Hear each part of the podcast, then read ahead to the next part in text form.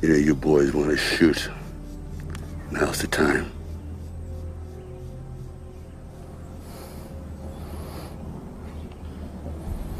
And there isn't one of us that doesn't want to be someplace else. But this is what we do. Who we are. Live for nothing. Or die for something.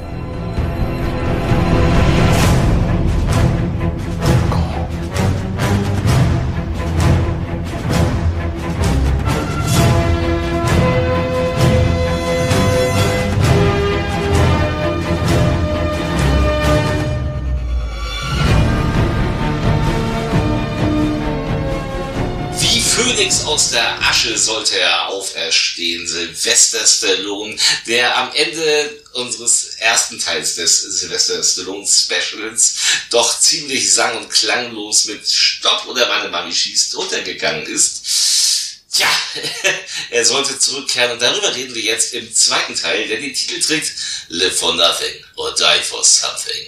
Und äh, mit mir, Christian, ist heute wieder dabei der... Christopher. Du hast dich intensiv vorbereitet, oder? Ja, ja, äh, pünktlich zum Rematch heute Abend. Der Ja, ich- große Rückkampf. Ich habe auch eben gerade, wir haben verspätet angefangen, weil ich noch die letzten 10 Minuten von Creed 2 gucken musste, den ich schon kannte, aber den ich nochmal auffrischen wollte unbedingt. Ja, ich habe andere Sachen aufgefrischt. ja, ähm, Stallone hat es versucht, er wollte witzig sein, es ist einfach nicht von Erfolg gekrönt gewesen. Es war damals beim Senkrechtstarter ein Flop, Oscar wurde ein Flop und Stopp oder meine Mami schießt. War, wurde wirklich verdient auch noch ein Flop. Ja, Der zu Recht. War wirklich furchtbar, wir sprachen davon. 1993. Ich war gerade 18 und dementsprechend Gott sei Dank alt genug, denn der nächste Stallone sollte seine große, wirklich große Rück zum Action-Kino werden. Ähm, Rennie Harlan, der zuvor mit äh, Prisoner und ähm, mit vor allem mit Nightmare 4 sich empfohlen hat als interessanter Regisseur, war als äh, war eben äh, der Inszenator von dem Bergsteiger Action Drama Cliffhanger mit Sylvester Stallone, wo damals die Kinovorschau, ich weiß es noch, also ich war damals immer im Kino und es lief Monate vorher schon diese Vorschau, in der noch nicht gesprochen wurde, wo die klassische Musik hörtest und in Zeitlupe irgendwelche Action-Szenen passierten und dann stand da original Cliffhanger mit A-Umlaut. Cliffhanger, nur die Starken überleben. Das stand tatsächlich dort, diesen Trailer findet man auch noch. Das ist unglaublich. Da haben alle sich totgelacht im Kino. Und sie haben es dann Gott sei Dank zurückgenommen, die Umlaute bei Cliffhanger. Äh, echt jetzt? Ähm, ja, für mich war das damals mit 18 übrigens ein großartiges Kinoerlebnis, denn auch wenn der Film heute ab 16 umgekürzt ist, war er für die damalige FSK-Zeit 1993, das mag man kaum glauben, für ab 18 ungekürzt eine Überraschung, denn normalerweise waren Filme mit der Härte von Cliffhanger und der musste in Amerika schon ordentlich federn lassen. Es gibt eine Workprint-Fassung mit ganz schlechter Qualität, wo man sich die Unrated-Szenen mal angucken kann. Der Film wäre noch um einiges härter gewesen, aber äh, er war bei uns ungekürzt. Er kam dann auch auf den Index tatsächlich. Es gab dann noch eine geschnittene 16er Fassung, die war unter aller Sau und ähm, mittlerweile ist der Film halt ab 16 ungekürzt, weil er ist auch eigentlich gar nicht so schlimm. Ähm, es geht um Gabe Walker, der ähm, bei der Bergwacht arbeitet und eines Tages ist sein Kollege und bester Freund, gespielt von Michael Rooker, Hal Tucker, ähm, in, in Bergnot geraten. Er hat sich verletzt und seine Freundin, die noch nie äh, im Berg gestiegen ist, äh, kam von den Felsen nicht mehr runter. Äh, es kommt dabei zu einem Unglück und das Mädchen stirbt. Weswegen Sylvester Stallone sich dann groß Vorwürfe macht und er haut dann ab und er kommt dann aber im richtigen Moment wieder, weil gerade ein großer Raubzug zugange war, der etwas schief ging. Und zwar ist ein großer FBI-Flugtransport äh, voller Geld angegriffen worden von einem anderen Flugzeug, angeführt von John Lithgow und seinen Leuten. Ähm, und das Geld ist allerdings in den Bergen verschütt gegangen. Es ist aus dem Flugzeug gestürzt. Und die suchen jetzt, selbst abgestürzt, ähm, die Verbrecher suchen jetzt eben nach den Koffern und holen sich die Bergsteiger Sylvester Stallone und Michael Rooker, um ihnen den Weg zu zeigen. Zwei Typen, die sich nicht mehr leiden können wegen dem, was damals passiert ist und die dann zusammenhalten müssen. Und ja, es ist ein ganz, wie ich finde, ist das ein unglaublich gutes und auch immer noch gut gealtert ist, auch wenn man heute die ein, in HD die ein oder andere Matte-Painting-Aufnahme sieht. Ähm, ein unglaublich guter Actionfilm. Jammer schade, dass er niemals unrated erscheinen wird, weil das Material einfach nicht mehr in der Qualität vorhanden ist, außer man findet in irgendeinem Salzbergwerk irgendwann Filmrollen. Manchmal passiert das ja.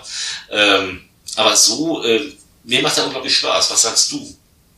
Ich finde auch, also Cliffhanger ist auch ein geiler Actionfilm. Also vor allem, erstmal sind tendenziell alle Actionfilme geil, die im Schnee spielen. Das ist normal. das ist immer geil. Dann, ähm, ich finde, der hat eigentlich so ziemlich alles, was ein geiler Actionfilm auch braucht. Der hat, der hat seine Härten, der hat seine temporeichen Momente. Er hat mit Sylvester Stallone natürlich einen prädestinierten Leading Man. Er hat mit John Lithgow einen super Bösewicht. Ähm, ich würde fast so weit gehen und würde behaupten, es ist Stallones bester Actionfilm außerhalb von irgendeinem Franchise. Das also ist, also was nicht Rocky Rambo Expendables ist. Ja, sehe seh ich tatsächlich genauso. Ich finde Cliffhanger, also ich, ich, ich saß damals, ich weiß, dass ich damals, im, es war Sommer, es war Sommer, und ich rannte immer mit... Das äh, erste Mal im Leben. Das erste Mal im Leben und ähm, ich hatte immer so diesen schönen Zahnstocher im Mundwinkel.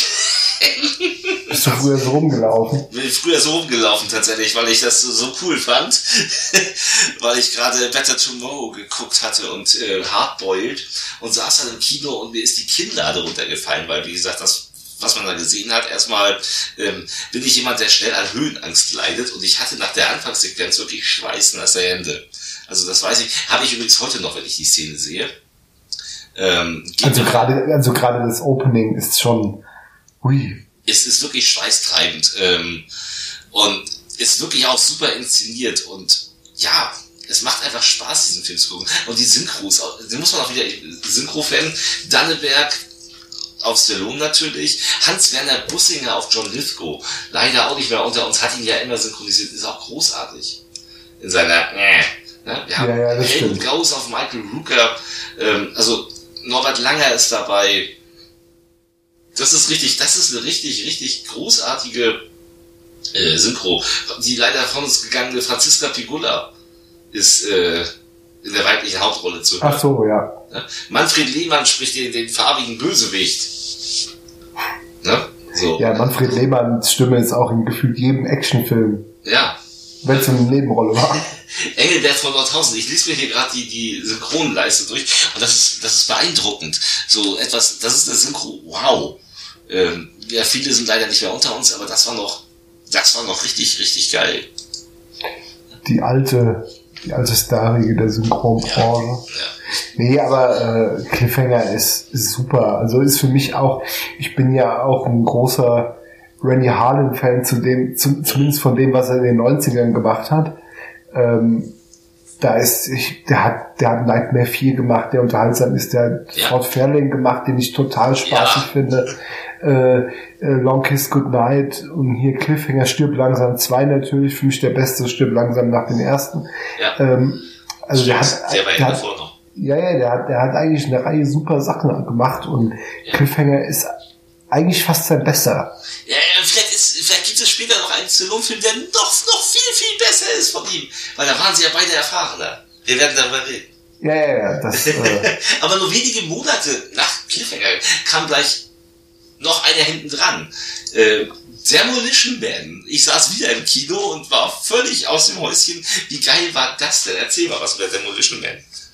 Also Demolition Man ist auch ist, ist eigentlich eine Comic-Verfilmung oder nicht? Da Fangfrage. Ich glaube nicht. Nein. Ach nee, das andere, was wir hier noch. Ja, ja, da, da kommt ja, noch einer, aber nicht, da nicht kommt Demolition Man. Demolition Man ist rein fiktiv. Nein, äh, Demolition Man ist auch ein äh, ja klassischer Science-Fiction-Action-Film, in dem Sylvester Stallone einen Kopf spielt, der ähm, John Spartan. John Spartan, genau, der auf der Jagd nach Simon Phoenix ist, gespielt von Wesley Snipes. Ähm, und beide werden, werden sie eingefroren, ja. Mhm.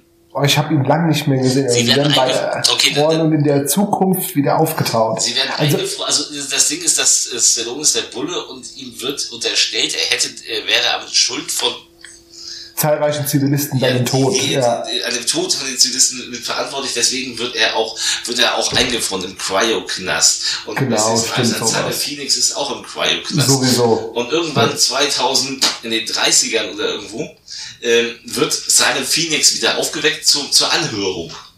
So, und der kann sich aber befreien und flieht aus dem Knast und bringt reihenweise Leute um. Das Problem ist, dass in dieser Zukunft keine Gewalt mehr da ist. Die Leute leben friedlich in San Angeles, das nach dem großen Beben entstanden ist. Und es gibt nur noch vegetarisches, salzarm, also salzarmes Essen. Salz ist verboten, Sex ist verboten, Fluchen ist verboten. Da gibt's dann immer gleich, äh, da kommt dann immer gleich so eine Meldung, nee, sie erhalten eine äh, Strafe über ein Credit wegen dem Verstoß gegen das Moralitätsgesetz, irgendwie sowas. Und ähm, in diese Welt kommt eben dieser Schwerverbrecher, der dann eben auch die ersten Polizisten gleich und auch die ersten Leute, die im Weg sind, auf dem Weg, gleich erstmal tötet. Und dann die Die sind ja auch alle, die Polizei ist ja auch total überfordert, weil die Ja. das überhaupt nicht gewohnt ist. Nein, die, die, die sind völlig empört, wenn es schon, es war ein wilder Tag. Wir hatten Graffitis, die übrigens von Maschinen selbstständig innerhalb von Sekunden entfernt werden, aber sie Ja. hätten beinahe Großalarm gegeben. Und die einzige Polizistin, die so richtig Bock auf Action hat und völlig gefrustet ist in dieser Zeit, ist Lenina Huxley. Und das ist die noch sehr, sehr junge Sandra Bullock die hier noch ganz am Anfang ihrer Hollywood-Karriere stand. Die hatte davor zwar schon Spurlos äh, mitgespielt, aber das hier war eben noch vor ihrem Durchbruch mit Speed. Ähm, und sie hat hier aber schon die weibliche Hauptrolle und sie macht das großartig. Ähm, ja, und es ist unglaublich witzig, weil sie, also sie, sie, sie äh, tauen John Spartan natürlich auf, weil er der Einzige ist, der in der Lage ist, Simon Felix zu, äh, zu fangen. Und da haben wir so diese Kulturschocknummer, haben wir eben. Stallone, der harte Bulle, kommt in die Welt, in der sie äh, fröhliche Werbejingles aus den 90ern singen. So, ich esse gerne Hot Dogs. Ähm, Ist ja so ein bisschen Fish out of water Ja. äh, in so einem Science-Fiction-Kontext. Und, und das ist halt eine, eine geile Mischung aus totaler Komödie. Also das ist schon fast eine Spoof-Komödie. Ist aber in den Action-Szenen dann wieder ein ha- hammerharter Actionfilm. Es ist halt eine Joel Silver-Produktion. Und das merkt man dem Film an. Der sieht aus wie Lido Weapon. Übrigens hängt ja auch ein Lido Weapon 3-Plakat im Büro von Lina, Lina Huxley. Also, hm. Ja. ne? also Und, das, äh, und vor allem, weil auch Wesley Snipes ein super Bösewicht ist. ja, ist er auch. Ne? Und Arnold Schwarzenegger ist der Präsident gewesen. ja, stimmt. Das gab's auch noch. Nein, Ja, Demolition Man ist schon, ist schon ein cooler Film. Ich habe Ja, ihn der ist- der lange nicht mehr gesehen. Dennis, Den müsste ich auch mal wieder gucken. Dennis Leary ist der, ist der äh, Untergrundkämpfer für die Freiheit. Und er heißt auch noch Edgar Friendly.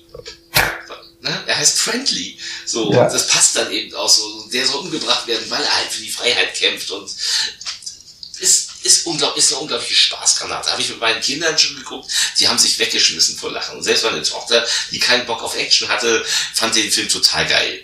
So, der braucht seine Viertelstunde. Also am Anfang ist er so, ja, hm, netter Actionfilm. Und dann kommt er eben in diese Zukunft. Und da ist von der ersten Minute an gleich Halligalli. da ist Halligalli. So, da sind wir echt fast schon bei den Zuckerbrüdern und das macht unglaublich Spaß. Also ich mag Demolition Man unheimlich gerne. Wahrscheinlich der einzige, äh, einer der wenigen komödiantischen Versuche von Stallone, der wirklich funktioniert hat. Weil er, Auch kommerziell. weil er, weil er ein Actionfilm war. Ja, klar, aber Er er hat ja auch so ist es sehr humorvoll. Ja, ja, aber er war genauso Actionfilm, wie er Komödie war. Na? Also der war, das, das waren die anderen Dinge halt nicht. Also Stopp oder meine Mami Schieß hat ja keine Härte gehabt. Ja, das hätte er, hätte er aber machen müssen, aber das hätte den Film wahrscheinlich auch nicht besser gemacht. Nee, wahrscheinlich wäre das noch lächerlicher geworden. So, wenn die City Cobra plötzlich von ihrer Mami bekocht wird. das, das möchte man sich einfach nicht vorstellen. Ähm, ja, also Stallone plötzlich mit zwei Knallern wieder da, wieder ganz groß auf dem Zettel. Und was macht man, wenn man ganz groß da ist? Man nutzt den Ruhm eines anderen Erotik-Thriller-Stars, nämlich Sharon Stone, die gerade nach Basic Instinct und Sliver auf der Suche war, was mache ich jetzt? Ein Erotik-Action-Thriller mit Sylvester Stallone. The Specialist kam 1994 dann auf uns zu und ist von dem Regietalent Luis Loser gedreht worden, der einfach Sniper gemacht hat. Der Sniper gemacht hat und der auch Anaconda gemacht hat. Ah. Ähm, Also auch beides nicht so gute Filme. beides nicht so gute Filme, genau so ist das. Er hat viele Fernsehsachen gemacht. Ähm, ja, die sind aber unterhaltsam. Ähm, Also ich finde Sniper ist schon langweilig. Also, der- äh, und Anaconda ist so unter Trash-Gesichtspunkten ja, noch. ja, ist ja noch unterhaltsam so. Aber nein, er hat nie gute Filme gedreht. Er hat auch, äh, er hat auch nach Anaconda nur noch einen Film regiemäßig be betreut ähm, und hat halt viel produziert. Aber boah, Aber ich muss dir ganz ehrlich sagen, The Specialist, das ist aber auch einer von diesen Filmen, den hast du gesehen und hast ihn wieder vergessen. Es ist, ähm, also ich habe den, ich habe den nie vergessen. Ich habe den damals in der Pressevorführung gucken, also nicht in der Pressevorführung, in der Mitarbeitervorführung vom Sinister. Ich hatte einen Kumpel, der hat im Sinister gearbeitet und die haben samstags abends immer so Filme, die noch nicht draußen waren, wo sie die Filmrollen schon hatten, die haben die dann dem Personal abends gezeigt in irgendeinem Kinosaal, wo nichts lief. Okay. Und ähm, die durften auch mal jemanden mitbringen. Und eines Abends meinte er so, ey, komm, Samstagabend, so, wir können heute Abend um 11 The Specialist gucken, zwei Wochen bevor der anlief. Und ich so, ja, das machen wir. Und war, ja, der neue Stallone und Sharon Stone und Basic Instinct war ja geil. Gut, Sliver war irgendwie scheiße. Aber, aber naja, dann, und dann haben wir nämlich das große, das große Plus von The Specialist, das sage ich gleich, das ist James Woods. Denn Sylvester Stallone und James Woods sind zwei Bombenexperten, die erst zusammenarbeiten, aber es kommt zu einer Nummer, wo sie eine Bombe hochjagen sollen und da sind dann Kinder im Spiel und James Woods ist der gewissenlose Bombenexperte, der das alles, der natürlich die Kinder dann auch tötet und ähm, Stallone umbringen will und äh, ja, das geht aber auseinander und jetzt äh, kriegt Sylvester Stallone einen Auftrag. Er kriegt ähm, von einer Frau wird er angerufen und das ist eben Sharon Stone und die will eben, ähm, ja, die will jemanden tot sehen Mhm. und versucht jetzt da eben mit, mit seiner Hilfe und sie gräbt ihn natürlich an, es gibt eine Sexszene zwischen Sylvester Stallone und Sharon Stone und die hat so gar keine Chemie. Und ähm, Louis Lothar Sylvester Stallone hatte selten mit jemandem Chemie ja, auf der und- Leinwand. ja, und, ähm, und hier ist es auch noch so, Louis Loser inszeniert lahmarschig, dieses Bombenleger-Ding. Und er hat ein paar gute Szenen, nämlich immer dann der James Woods, der nämlich Stallone nachher jagt, ähm, auf, der, auf der Seite der Guten, der Böse auf der Seite der Guten. Und der, und der darf herrlich frei drehen. Das ging so weit, ähm, das stand mal damals in der Cinema. Äh, zu der Zeit las man noch die Cinema, weil es gab halt kein Internet. Ähm, dass sie den Film in den Nachtdreh schicken mussten, weil, weil James Woods Stallone an Sympathie dermaßen überragt hat, dass das Publikum, äh, das Testpublikum war voll auf der Seite von James Woods. Dementsprechend haben sie seine Szenen raus, haben sie teilweise gestrichen Okay. und haben Szenen nachgedreht, die Sylvester Stallone positiver darstellen sollten. So, das hat dem Film allerdings, glaube ich, ziemlich geschadet.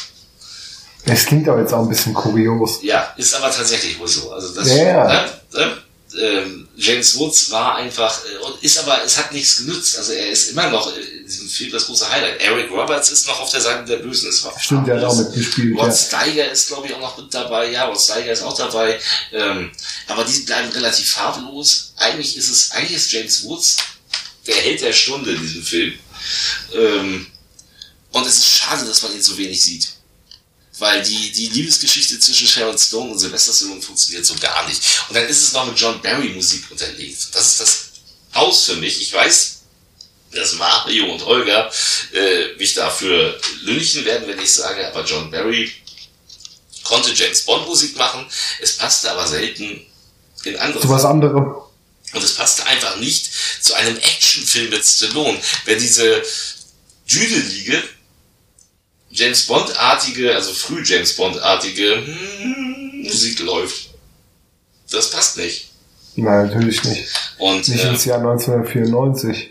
Nein, das wirkte einfach nicht. Und ähm, deswegen finde ich, also ich habe auch The Specialist jetzt lange, lange nicht gesehen. Ich habe ihn damals oft gesehen, weil man hatte ja nichts. Ähm, Ja, du hattest zu dem Zeitpunkt schon viele andere ich, war neun, ich, war neun, ich war 19, als der neu war. So. Ja. Ne? So, da guckt man dann sowas doch häufiger, von weil man zur Videozeit ja auch nicht so, so man hat ja kein Netflix gehabt. So, man hat nicht so viel Zugriff gehabt. Aber es sollte, also für mich sollte es noch schlimmer werden, muss ich sagen. Denn als ich 20 wurde, da kam er mit Judge Dredd. Da haben, da, da haben wir dann eine Comic-Verfilmung. Judge Dredd, wir der, der, der Comic-Verfilmung. knallharte Cop aus der Zukunftsstadt, der immer wie Robocop rumläuft und immer sein Visier nicht runternimmt und Ich bin das Gesetz. und, und das Gesetz eben auch im Comic also auch, also auch immer vor Ort ausführt. Das heißt, er ist auch gleich Richter und Vollstrecker. Das heißt, es ist ein ziemlich harter Comic. Und jetzt haben wir gesagt, jetzt haben sie gesagt, okay, jetzt machen wir mit äh, Sylvester Stallone den Film. Regie sollte Danny Cannon führen, hat er dann auch. Ähm, das ist ein Brite gewesen, der für so kleine Gangster, Young äh, Americans, glaube ich, hieß der mit, mit Harvey Keitel. Das war so sein großer Hit damals. Ähm, war aber mehr so Independent-Kino. Und man hat, äh, ja, man hat ihm das anvertraut. Das halte ich äh, immer noch für einen Fehler, muss ich sagen. Und Er hat dann immer noch, denn, immerhin, hat, immerhin hat er dann noch, äh, ich weiß noch immer, was du letzten Sommer getan hast, gemacht. ja, aber, aber nein, also die- diesen Film, erstmal sind die Effekte scheiße, also dafür, dass der, Ja, die Effekte sind richtig rotz. Man sieht an jeder Ecke, sieht man die, die Greenscreen, also an jeder Ecke, die sind richtig rotzig. Und ähm, während, also erstmal sieht das Kostüm von Stallone vollkommen affig aus, wenn man sich mal das Cover anguckt, man muss sich das Cover angucken, das sieht aus, äh, als wenn er irgendwie, als, als wenn Elton John auf die Bühne geht. So, das ist ganz, das, das passt so überhaupt nicht zu einem Actionhelden, also es sieht, es gibt ja die Neuverfilmung Dread, da haben die das richtig gut hingekriegt. Die ist super. Die ist super, die ist auch knallhart und er nimmt auch nicht die Maske ab. Stallone Nee. nimmt die Maske nach 10 Minuten. Natürlich nimmt er die Maske ganz, ab. Und rennt ganz normal rum. Ähm, Er ist halt auch Sylvester Stallone. wir haben Rob Schneider als Oh. Sidekick, den man ja aus diversen Adam Sandler Filmen kennt und der aber tatsächlich, der ziemlich nervig ist, aber so ein, zwei nette, nette Szenen hat, wenn er nämlich seine, seine äh, flache Hand vor Stallones Augen hält, um Dread zu erkennen. So, ah, Dread! so, das ist ganz Nee, der ist, also Aber- ich finde, Rob Schneider ist ja nur furchtbar. Wir haben aber auch Jürgen Prochnow in diesem Film auf der Seite der Bösen. Wir haben Max von Südow, wir haben Diane Lane, wir haben Joan Chen, wir haben Balthasar Getty, wir haben echt eine gute Besetzung. Die Ähm, Besetzung ist schon hochkarätig. Oh, John Chen ist ja auch. Aber, aber wir haben einen Film, der, also, ne, Brad wird halt äh, reingelegt und muss in den Knast im Endeffekt die gleiche Demolition Man Nummer nochmal abgespult, nur eben jetzt in der Zukunft und er kann dann fliegen, dann macht er die Bösen platt. Amon Assad ist der, ist der, ist der Oberbösewicht, sein psychopathischer Bruder. Ja, ja. Und es ist eine ganz, eine ganz, ganz schwache Nummer. Und der Film ist auch ziemlich gefloppt. Da ging es also, ne, also Specialist war auch schon ein ziemlicher Flop, aber das war jetzt der Ultra-Flop. Nee, ich finde bei Judge Dredd immerhin noch, den kann man als Guilty Pleasure noch durchgehen lassen. Also, der ist weit davon entfernt, ein guter Film zu sein. In interessant an Judge. Aber, ähm, Ja, aber ich mag ihn tatsächlich, weil Ja, der, der ist unfassbar drüber ist. ja, natürlich, der ist ganz unterhaltsam. Äh, geil ist übrigens, Meta, Ja. wir haben Jürgen Prochnow in diesem Film, der auch in der deutschen Fassung von Jürgen Prochnow gesprochen wird. Es wird kompliziert, wenn man sich jetzt zum Beispiel Creed 2 im Doppelpack mit diesem Film anguckt, dann ist man irritiert. Und denkt so, Moment mal, die? Stimme, wieso hat Stallone jetzt halt, äh, was? Also Jürgen Prochnow, der, der zur Rocky-Zeit eben ähm, Sylvester Stallone synchronisiert hat und heute ja auch wieder synchronisiert, ähm, spielt hier Hat, den hat an seiner Seite gespielt. hat an seiner Seite gespielt und hat sich dann auch selbst synchronisiert. Während Sylvester Stallone von Thomas Danneberg natürlich gesprochen wurde. Ähm, abgefahren. So, stört einen natürlich nicht, wenn man diesen Film guckt. Ja, Weil klar. man ja Da Danneberg stellt- immer noch präsent auf Stallone hat. Ja. Ja? Und das wird sich auch wahrscheinlich nie enden, enden lernen, denn äh, so viele Filme wird äh, Prochnow für Stallone sicherlich nicht mehr sprechen und Stallone auch nicht mehr so viele drehen. So, er ist ja auch nicht mehr der Jüngste welche. Ja, Ja. das stimmt allerdings. Ja. Ja, fandst, aber fandst du Judge Dredd so schlecht? Also ich fand ihn, ich fand ihn immer doof. Ähm, ja, man Jetzt klar ist der doof. Der ist total doof. Ja, also ich fand ihn auch immer relativ schlecht. Da passiert immer was. Um Gottes Willen, den kann man gucken. Äh, nicht falsch verstehen, aber das ist so, das ist so einer von den Stallones, den gucke ich mir nie an. Ja, also ich habe den gesehen und das reicht mir auch, weil dann gucke ich doch lieber nochmal, dann gucke ich zum x Mal nochmal Demolition Man lieber, bevor ich mir das angucke. Ja, klar. So. Also ich habe den auch irgendwie vor einiger Zeit mal wieder gesehen, nach ewig langer Zeit. Mhm. Und ich hatte total Spaß dran. Also ich habe zwar davor gesessen und gewusst, das ist alles nicht gut und, und, und auch total blöd und die Effekte sind Rotz und Rob Schneider ist furchtbar, aber es hat trotzdem ja so ein Guilty Pleasure Faktor. Also es ist trotzdem einfach unterhaltsam. Ja, sich das anzugucken. Und, also ich glaube, das ist, das ist schon so ein Spaßfilm. Ja, aber ich hatte viel mehr Spaß 1995, als ich 20 war und im Kino saß und mir Assassin's die Killer angeguckt habe. Oh, Den ja. nächsten Film, den kein geringer als Richard Donner inszeniert hat und der weiß, wie Action geht und er hatte was tat- ich, ich gestehe, als ich ihn damals im Kino gesehen habe, war ich enttäuscht, weil ich mit 20 einfach einen krachigen, ich habe einen Krachfilm erwartet und ich habe es nicht bekommen. Heute weiß ich den viel mehr zu schätzen, weil es ist nämlich geil. Und das habe ich bei der Zweitsichtung dann zu Hause auch erst wirklich gerafft. Es ist total geil, weil die Profikiller, es gibt hier zwei Profikiller, die gegeneinander antreten. Sylvester Stallone ist der Sympathieträger, der Profikiller, der, der Killer der? mit, er ist der, er ist, er ist der, Entschuldigung, Vater, er ist der Killer mit Gewissen. Ja, ist, ist Sylvester Stallone ist der Killer, der eigentlich aufhören will, aber noch den einen Auftrag noch machen muss. The Killer. halt. Ja, Ja. Also wir haben das Grundgerüst von The Killer genommen. Wir heißen, nennen ihn in Deutschland sogar noch die Killer und das heißt, das übersetzt das auch. Ähm, aber wir haben nicht die gleiche Geschichte. Jedenfalls will er aussteigen und er kommt noch, und sein, sein letztes Ziel, das will er dann retten plötzlich. Das ist Julianne Moore, die in der Mitte des Films auftaucht und so ein bisschen im Film äh, das ernsthafte Killer-Ding nimmt, da so ein bisschen, ein bisschen auf, auf leichtfüßiger dann wird im Endeffekt, was dem Film meiner Meinung nach fast schadet, weil sie sehr flippig spielt. Ich mag sie unglaublich Ja. gern. Ich liebe Julianne Moore und ich finde, das ist auch heute noch eine wunderhübsche Frau und ich freue mich jedes Mal, wenn ich sie sehen darf. Aber hier stört sie eigentlich so ein bisschen das harte äh, Killer jagen sich gegenseitig Ding. Aber es gibt dann halt dadurch eben für Stallone einen Auftrag, er will sie beschützen. Und ähm, ja, und die schießen durchgehend nur mit Schalldämpfer. Den Ja. ganzen Film. Tum, tum, tum, tum, tum, tum, tum, tum. Und das ist total geil. Das ist total geil, weil ich habe das ja schon im ersten Teil dieses Podcasts schon erwähnt. Assassins war mein erster Stallone-Film und ich habe den damals im Fernsehen gesehen und mit zehn Jahren, wenn du als Zehnjähriger natürlich nicht so viel Actionfilm oder Spannungskino oder so irgendwas gesehen hast, du, ich war fest der Überzeugung, dass das der geilste Film aller Zeiten ist. Das glaube ich dir. Ja, das ist Also- natürlich eine harte, eine geile Nummer auch. Ja. Ja, wenn, wenn du den guckst, ich hab, der war so spannend. Ja. Und äh, ich habe mir den dann versucht zu besorgen und irgendwie in der Videothek gefragt, ob sie den nicht haben, damit ich den nochmal gucken, kon gucken konnte. Sie hatten ihn nicht. Und dann hat es ein bisschen gedauert, bis ich ihn irgendwann mal auf DVD bekommen habe. Und ich habe den seitdem jetzt, also ich habe mir jetzt zur Vorbereitung einfach nochmal geguckt, um äh, bestimmt zum zehnten Mal oder so. Also ähm, Ja, hat auch ein es, gleiches, es, hat ein also. Assassins, ja, Assassins, Assassins ist nicht, also aus heutiger Sicht, er ist nicht hundertprozentig gelungen. Er hat so, er hat so seine Momente, die ein bisschen ausbremsen. Er ist auch manchmal ein bisschen doof konstruiert, einfach weil, äh, egal was du Sylvester Stallone oder Antonio Banderas äh, machen, sie finden immer sofort den richtigen Weg. Also es ist, es dir auffällt, von, um von A nach B zu kommen, das ist sofort immer der erste Hinweis, immer der richtige. Ähm, der hat immer so, das sind so Sachen, da muss man drüber hinwegsehen, dass das ein bisschen arg so nach Schema F konstruiert ist.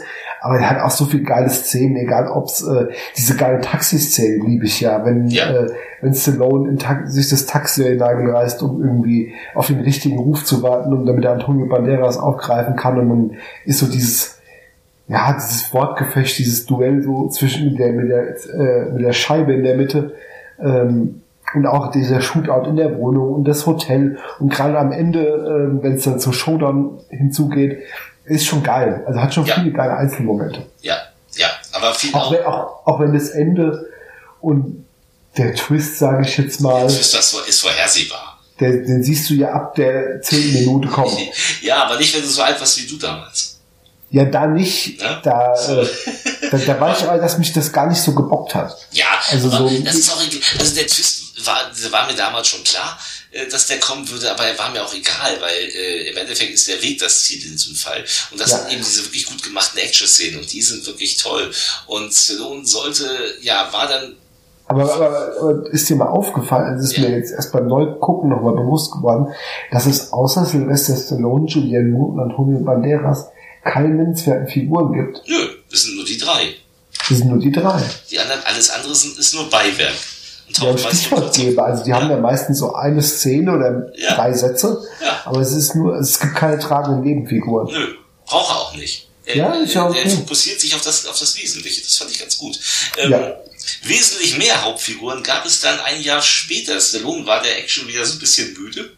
und wollte was Neues ausprobieren, dann machte er dann trotzdem etwas Actionreiches, aber es war kein Baller-Gewaltfilm, sondern ein Katastrophenfilm, den er sich ausgesucht hat. Rock ist ja immer was ganz Ungewöhnliches. Was äh, für, für Stallone durchaus ungewöhnlich. Aber es war zu der Zeit eben auch, es war die Zeit so von Dante's Peak und äh, was Twister, Twister Volcano. Ähm, also es war halt die Zeit dieser Filme. Und man hörte sich als Regisseur Rob Cohn, der hatte Dragonheart gemacht, er hat später leider auch Stealth gemacht, ähm, der reichlich The Fast, Den ersten The Fast and the Furious hat er noch gemacht. Stimmt. Also er hat einige Actionfilme gemacht und auch Daylight ist für, ich habe den gestern noch mal geguckt tatsächlich äh, zur Vorbereitung, weil ich habe ihn da, ich habe ihn damals ganz oft gesehen. Ich habe ihn auch im Kino gesehen. Der war auch nicht sonderlich erfolgreich, also er lief auch nur in kleineren Kinos. Ähm, es war ein weiterer Abschied für Stallone, keiner wollte es ja, weil, sehen. Weil, weil du gerade sagst, Assassins war glaube ich auch nicht so ein Hit. War auch nur im kleineren Kino, lief auch nie im großen im großen Saal bei uns. Ähm, und Daylight war eben auch, hat ein großes Budget gehabt, das sieht man, es ist alles, es ist, es ist dieses, äh, sie zitiert das Eurotunnel-Unglück, wo halt Laster äh, mit Gefahrgut explodiert sind und ähm, ja, wo viele Menschen zu Tode kamen.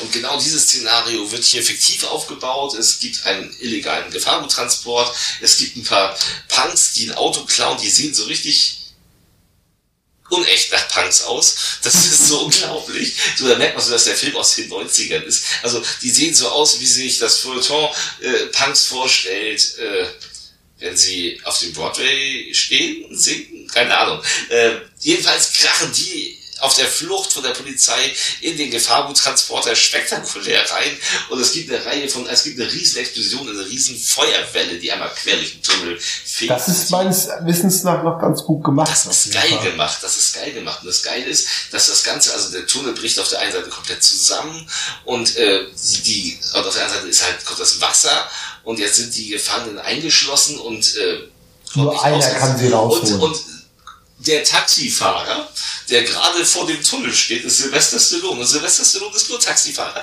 weil er eigentlich bei der Spezial-Sonderfeuerwehrseinsatz Supertruppe der, der Anführer war, bis er im letzten Jahr eine falsche Entscheidung getroffen hat und äh, seinen Job verloren hat. Jetzt ist er Taxifahrer ist, also ist an diesem Ort und ist der einzige. Besseren Job hat er nicht bekommen. Und er ist der Einzige, der sich traut, in diesen Tunnel zu gehen. Und, ja, dafür, ja, Muss er, und dafür muss er erstmal, das hätte mich beim, beim, äh, bei dem Computerspiel wahrscheinlich 20 Leben gekostet.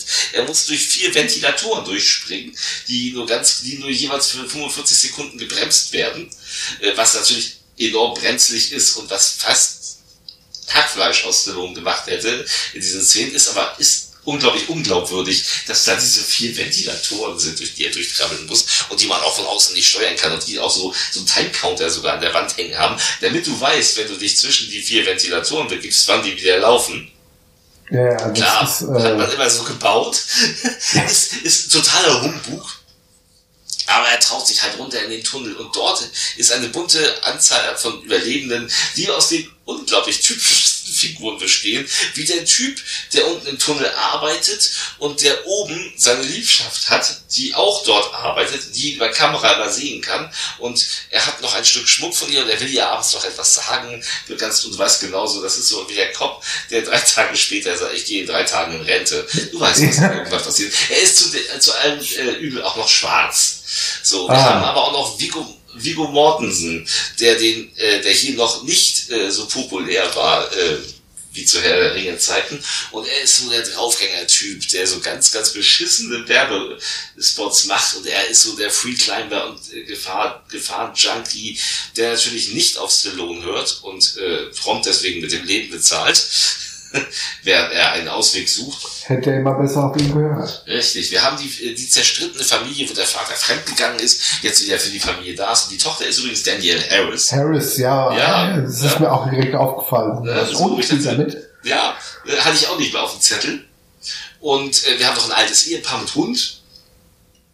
Und dann haben wir eben noch, und dann haben wir noch Amy Brenneman, die hier die, ja, sieht aus wie Alanis Morissette und, ist, äh, und will aus der Stadt raus, weil ihre Wohnung ist voller Kakerlaken und Ratten und sie ist gefrustet vom Leben und gerät da mitten rein und sie ist quasi der Love Interest von Sylvester Stallone und eben auch die Frau an seiner Seite, die ihm hilft und im Endeffekt nachher auch das Leben rettet und ähm, alles sehr spektakulär gemacht, alles handgemachte äh, Bauten. Also wir haben hier keinen CGI-Film, wir haben ganz wenige digitale Effekte. Ganz zum Schluss gibt's einen, wenn sie rausgesogen werden, das sieht ein bisschen beschissen aus, aber diese handgemachten Sachen sind sehr charming. Da gibt es dann so ein Auto, das so über Stan Shaw übrigens, den farbigen, ähm, zusammenklappt. Und das, man sieht richtig, wie das so mit der Hebebühne hochgefahren wird. So. Aber ganz aufwendig, sieht aus wie eine riesen Achterbahn im Endeffekt, das Ganze. Und es passiert natürlich alle 20 Sekunden irgendwas. Es wird immer schlimmer. Das Wasser dringt ein, sie müssen was sprengen. Dann ist aber das Kabel nicht lang genug für die Sprengung. Und Stallone muss, muss dann den rollenden Container entweichen, der ihn sonst zermalmen würde. Und dann ist... Ja, sind so die typischen Tropes aus so einem Katastrophenfilm. Sagt der Tropes, um Gottes Willen. Ähm, ja, es sind es natürlich. Es gibt, den, den, es gibt den, den Verletzten, den sie dann zurücklassen müssen. Eine sehr schön emotionale Szene, die auch schön breit geklatscht wird mit der Musik. Also es ist ein klischeehafter Katastrophenfilm noch und nöcher. Also genauso, also genauso ähnlich erinnert mich das an äh, so Filme wie Poseidon Inferno, wo sie ja. auch das Schiff also auch dieses so, sie müssen von A nach B kommen und natürlich wird die Gruppe halt dezimiert durch Richtig. diverse Zwischenfälle. Aber wenn man an solchen Filmen Spaß hat, und das habe ich, dann mag man Daylight auch. Also natürlich ist er kein Poseidon-Inferno, aber er, er ist noch nicht mal ganz ein, ein Poseidon. Wobei doch, das ist er eigentlich schon. Aber er ist komplett unterhaltsam und er braucht tatsächlich fünf Minuten bis zur Katastrophe. Also er zeigt dir so drei, vier Figuren und dann, dann macht er schon Rums im Tunnel, was spektakulär ist. Und dann, dann sind wir in der Situation. Er braucht keine Stunde Vorlauf, bis das Flugzeug irgendwie, bis die Airport irgendwo mal ins Schwappen gerät. sondern er haut dich erst in die Situation und stellt dir dann die Figuren so richtig vor. Unter anderem ist übrigens auch sein, sein, sein Sohn äh, dabei, äh, Serge ja. Stallone, der ja mittlerweile leider verstorben ist, der ja auch, der ja in Rocky 5 auch seinen Sohn spielte. Leider nur dort in Rocky 6 konnte er es dann übrigens nicht mehr, weil er dann schon tot war. Ähm, war der, nee, der war nicht, der war da nicht tot, der ist erst ja, stimmt, 2000... ist, ja, stimmt, der ist erst 2012 gestorben, entschuldigen ja. Sie. Ne? Ja, aber er ist tot. Egal. Ähm, also wir haben eine recht bunte Besetzung. Aber haben, ja? ja, wirklich ein unterhaltsamer Katastrophenfilm. Ja. Also der, der hat auch mal so ein bisschen den bisschen verschmähten Status, aber äh, ich finde den nicht verkehrt. Nein, aber es ist, wie gesagt, es ist natürlich eine, also man weiß von vornherein, wie es ausgeht, klar. Ja, man weiß bei ein, zwei Leuten nicht, wer von denen wirklich überlebt. Das ist ein, zwei Überraschungen sind natürlich dabei. Ähm, das ist, es ist halt actionreicher Kitsch kann man sagen. Ja. Es macht Spaß. Also äh, mir macht der Spaß. Und ähm, schade, dass der damals so gefloppt ist, weil Stallone hatte wirklich alles versucht, um irgendwie wieder Füße zu, zu fangen, was er ja im Endeffekt mit Demolition Man ähm, und Cliffhanger geschafft hatte, aber danach auch nicht, nie wieder. Und dann kam seine große schauspielerische Herausforderung 1997 und ähm, so gut die bei den Kritikern wegkam, so schlecht kam sie beim Publikum weg. Ähm, Möchtest war, möchtest war, war, war der Film so ein Flop? Ja.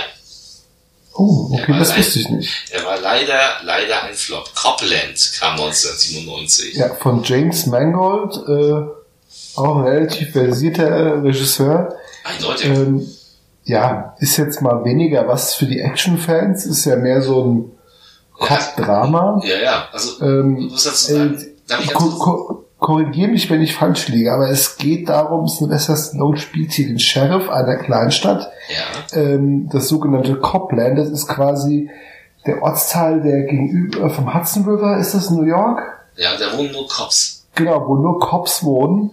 Und er ist quasi der, der Typ, der es nie so richtig bei den Cops geschafft hat, der mit einem Gehörschaden übergewichtig der jetzt, also Sylvester Stallone hat sich auch für die Rolle hier irgendwie wie viele Kilos angefressen ja. äh, und der da halt so ja so zeremoniell den Sheriff gibt, obwohl es da nichts zu machen gibt, wenn so eine ganze Stadt voller Cops am Start ist. Für was brauchen wir da noch einen Sheriff? Mhm. Ja, und dann kommt es aber zu einem äh, Zwischenfall, jetzt musst du mir weiterhelfen, das klingt ja, jetzt nicht mehr so ganz zusammen. Es, es, gibt einen Zwischenfall mit den Cops, also die Cops selbst ähm, begehen, ein, begehen tatsächlich ein Verbrechen, ein Mord ähm, und wollen den vertuschen und ähm, Sie äh, haben einen jungen Polizisten, den sie zu, äh, erstmal beschützen, sie tun so, aber den wollen sie auch um die Ecke bringen, damit sie nicht auffliegen, weil die ganze äh, Stadt, dieses ganze Copland, ist komplett korrupt. Das sind alles korrupte Bullen, angeführt von Harvey Keitel als oberkorrupten Bullen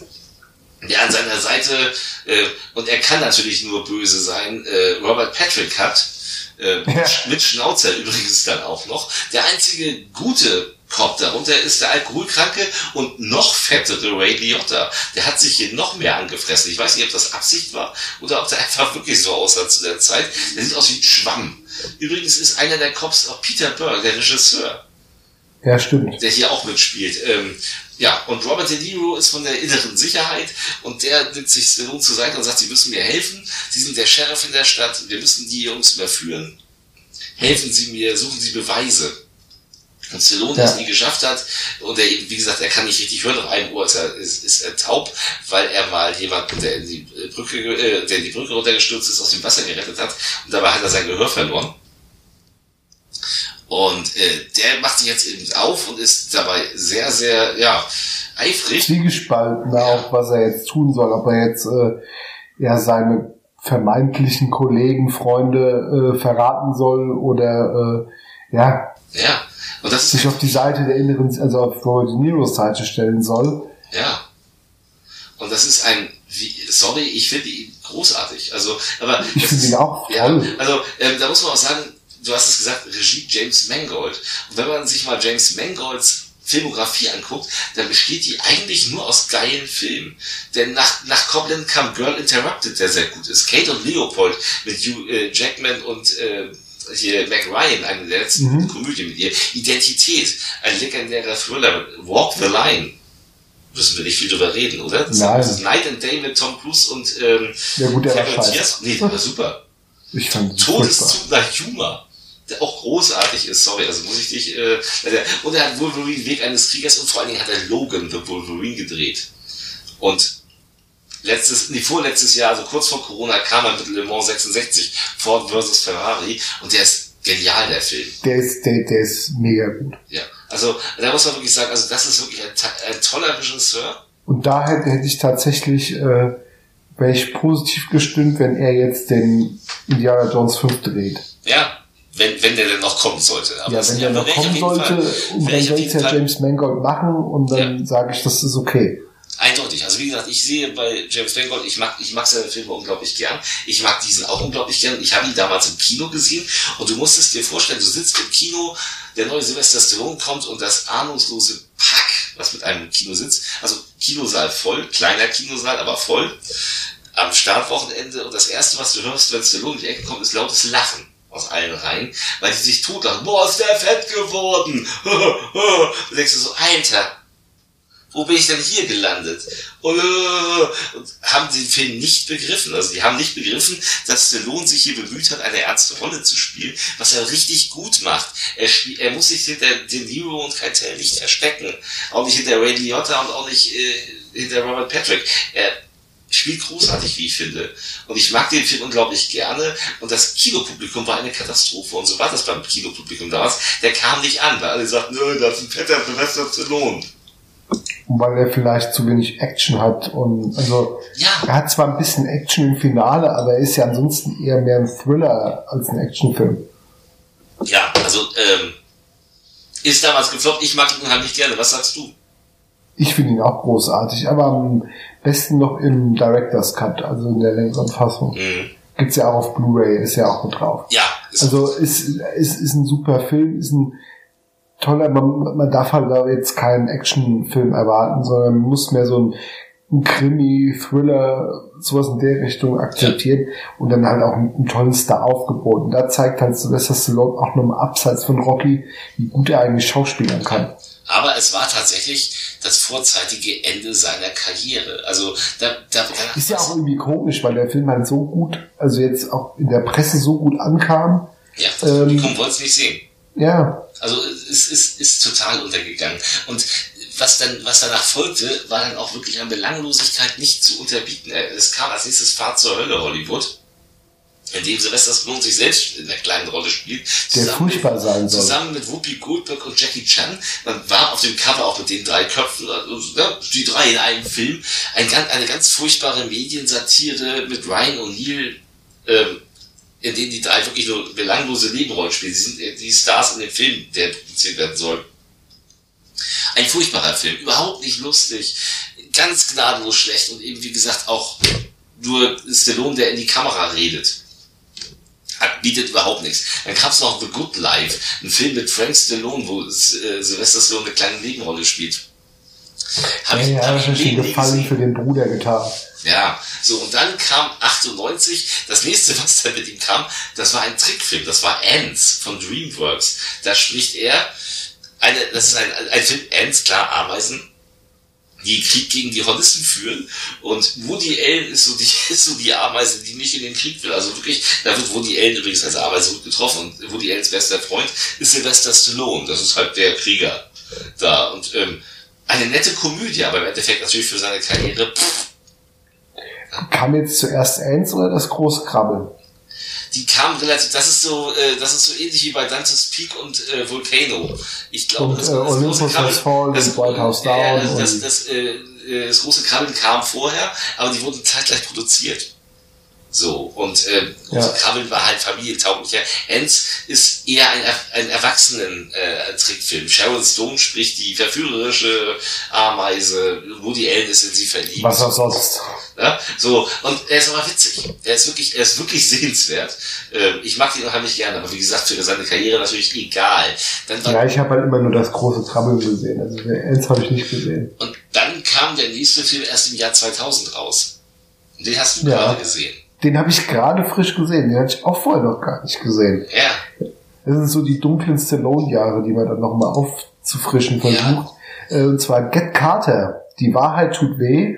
Ähm, ist ein Remake äh, des gleichnamigen Films von 71 mit Michael Caine, der übrigens im Remake auch eine Nebenrolle spielt. Ja. Und Get Carter ist eigentlich so ein das passt so gut in die Sylvester Stallone Komfortzone. Also er ist, er spielt hier so ein Las Vegas Schläger, der quasi so für Leute, die ihre Spielschulden nicht bezahlen, denen, sag ich mal, eine Gedächtnisstütze gibt, um es mal so auszudrücken ähm, und äh, aber ähm, nach in seine Heimatstadt fährt, weil sein Bruder gestorben ist und auf die Beerdigung zu gehen und er hat eigentlich kein, äh, keine Beziehung mehr zu seinem Bruder, weil er da vor fünf Jahren abgehauen ist und sich seitdem nicht mehr blicken lassen und er wittert aber, dass sein Bruder unter mysteriösen Umständen gestorben ist, dass da irgendwas nicht mit rechten Dingen zugeht. Er soll irgendwie betrunken mit dem Auto verunglückt sein, was Stallone nicht glaubt. Äh, und fängt da an, äh, ein bisschen ein paar Nachforschungen anzustellen und kommt da sehr bald in so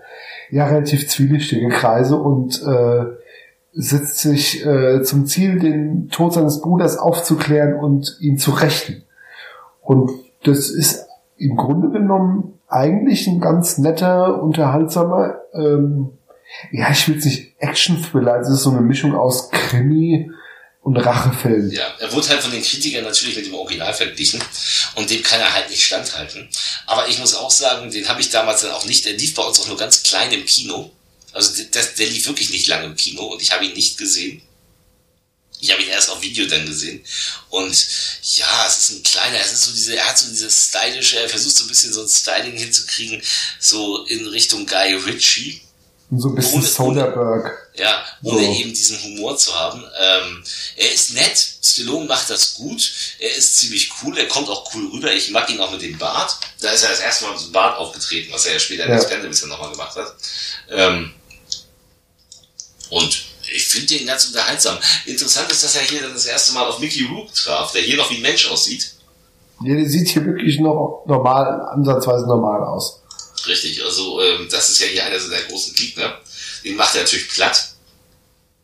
Selbstverständlich. Ähm, ja, ich. Ja, da hat aber auch noch darüber hinaus, also Mickey Rourke, Michael Caine, Miranda Richardson ist mit dabei, äh, äh, John C. McGinley, also ja. hier Dr. Cox aus Scrubs. Äh, also auch eine nette Besetzung. Also das, das einzige Problem, was ich mit ihm habe, ich würde ihn gerne mehr mögen. Ähm, was, was mich stört an dem Film ist tatsächlich die Inszenierung. Also ich finde dieses so auf stylisch getrimmt, dieses so möchte gern am Anfang, am Anfang in Las Vegas habe ich gedacht, na was ist das jetzt hier irgendwie Oceans 11 für, äh, für, für, äh, für den Grabbeltisch. Ähm, man versucht hier schon auch mit diesem, in diesem überstilisierten Schnitt äh, dem Ganzen so, so, so einen Style, so einen stylischen, so einen stylischen Anstrich zu verleihen. Und ich finde, das stört ganz oft. Das macht auch so ein Action-Moment ein bisschen kaputt. Mhm. Gerade wenn Stallone anfängt, irgendwie jemanden irgendwie zu breit zu schlagen.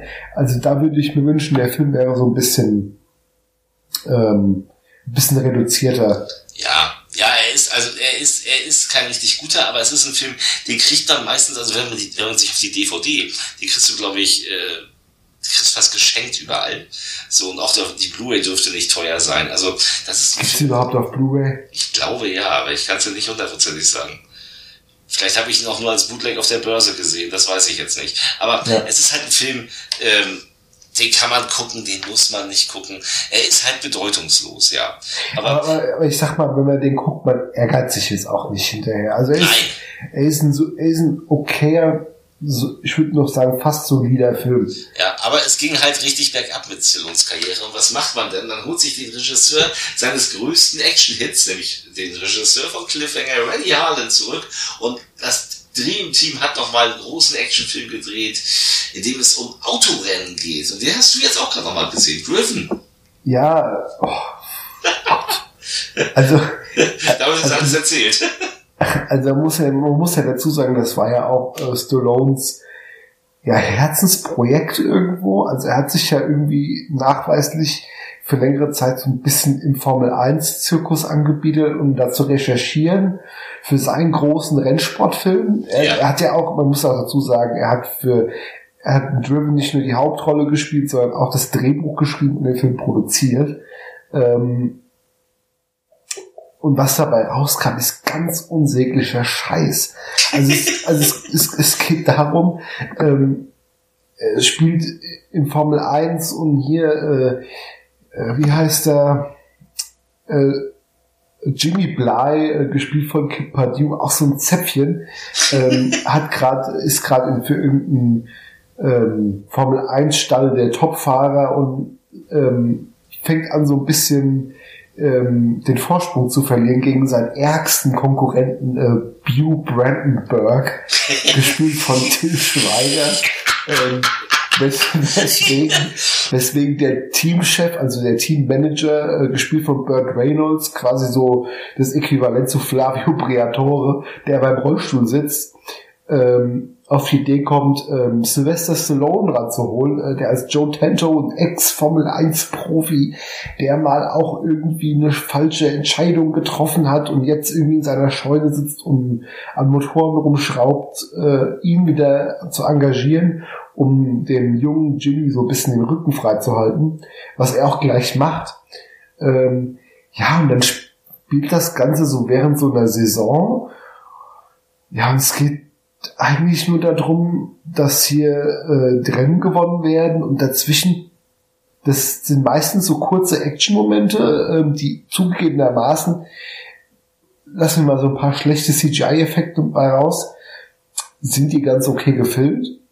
Auch der eine oder andere Crash sieht ganz okay aus, aber alles dazwischen ist so ganz viel Beziehungsschmonze auf GZSZ-Niveau. Ja, und, und Jimmy, Jimmy Bly ist ja immer so eifersüchtig auf Stallone. So, da müssen sich ja auch so Straßenrennen liefern, wenn ich mich nicht täusche, oder was? Oh ja, sie fahren da. Äh, aber, ja. aber das Schönste ist euch jetzt mal ganz ehrlich, du hast es ja so, du hast ja gesagt, so, also Till Schweiger, und da halten wir sie einfach fest, das ist ein Deutscher. Er spielt, er spielt also einen Deutschen. Ähm, ja. Also er spielt den Deutschen auch in dem Film. Und er heißt Bew Brandenburg, also eigentlich heißt er Bew Brandenburg.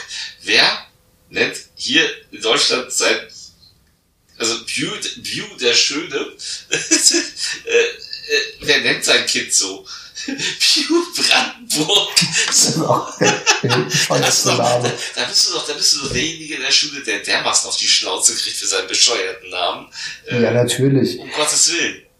Ja, aber, aber der ganze Film wirkt auch so, wie als wollte Stallone dann unbedingt eine Geschichte, eine Renn Rennfahrergeschichte erzählen, hat aber gemerkt, so zwischen so ein paar Rennszenen, äh, was machen man da? Und dann, dann versucht er irgendwie so, so Beziehungskonflikte auszuarbeiten und gerade das zwischen Jimmy Bly und Hugh Brandenburg, also, also dieses Liebesdreieck, was da, was da entsteht zwischen, weil am Anfang, du hast diese Blondine, Die auch ein bisschen wie eine Schweigertochter aussieht, aber sie ist keine, aber es würde auch, wäre auch ein bisschen creepy, aber sie sieht so ein bisschen aus, wie die Schweigertöchter heute aussehen. Und, und sie und Till Schweiger haben dann irgendwie Krach, weil er ist eigentlich nur ein Arsch, der sich für seinen Sieg interessiert und eigentlich sie nur so zum Spaß äh, durch die Federn jagt, wes weswegen sie dann irgendwie mit äh, Jimmy sympathisiert, aber am Ende entscheidet sie sich dann doch für den Arsch. Ja. Also ist auch ganz komisch. Also das ist so normal, in jedem anderen Film würdest du, ja klar, sie, sie, sie, sie lernt dann Jimmy kennen, der so ein bisschen eigentlich der Nette ist und die kommen dann zusammen. Nee, irgendwann schießt sie wieder ab, Aber das Schöne und, ist, um, um ihre Zeit mit dem Arsch Till Schweiger zu verbringen. aber ganz ehrlich, und das Allerschlimmste ist, er hat in ganz, ganz kleinen Minirollen zwei Schauspiel äh, zwei Schauspielerinnen hust, hust äh, die, ist, die, die euch da draußen, wer den Film noch nie gesehen hat, sagen, wie scheiße dieser Film wirklich ist. Denn Verona Feldbusch, a.k.a. Verona Poth und Jasmin Wagner, a.k.a. Blümchen, spielen hier auch die Boxenluder. Oh mein Gott. Also So. die schon als Boxenluder das ranholen muss. Ja, das ist doch es ist das, piep, piep, kleiner Satellit, ey. Ähm, ich fasse es nicht. Äh, ähm, ja, und wie ein Bu, Bu, Bu, Bu, Boomerang ging das Ding dann an der Kinokasse auch so richtig baden. Ja, also, Das- also auch zu Recht, also der ist auch, Der ist und da einfach auch scheiße. nichts Gutes dran. Nein, der Film ist einfach, der Film ist einfach scheiße. Und tatsächlich soll es einen Rohschnitt gegeben haben von äh, Randy Harlan, der vier Stunden lang war. Jedenfalls haben Randy Harlan und äh, Sylvester Stallone seitdem nie wieder zusammen gedreht. Sie haben sich wohl auch verkracht am Set. Und Stallone sagt heute, also es ist einer von den Filmen, die er besser hätte nicht machen sollen. Er findet ihn nämlich nicht gut. Äh, da hat er recht. Ja. Tja, und 2002 dann, ähm, da kam ein Film, der, hat, der lag schon länger auf Halde. Also der war schon länger fertig. Und äh, der Verleiher wusste nichts damit anzufangen, denn dann kam Detox im Auge der Angst äh, von Jim Gillespie äh, gedreht, der auch düstere Legenden, äh, und ich weiß, dass du letztens mal getan hast, hat er gedreht, Entschuldigung. Ähm, ja, also ein Horrorregisseur. Und der, ähm, ja, da geht es um einen Serienmörder. Äh, Stallone ist der Bulle, der den Serienmörder jagt, weswegen der Serienmörder die Freundin von Stallone umbringt, weswegen der anfängt zu saufen.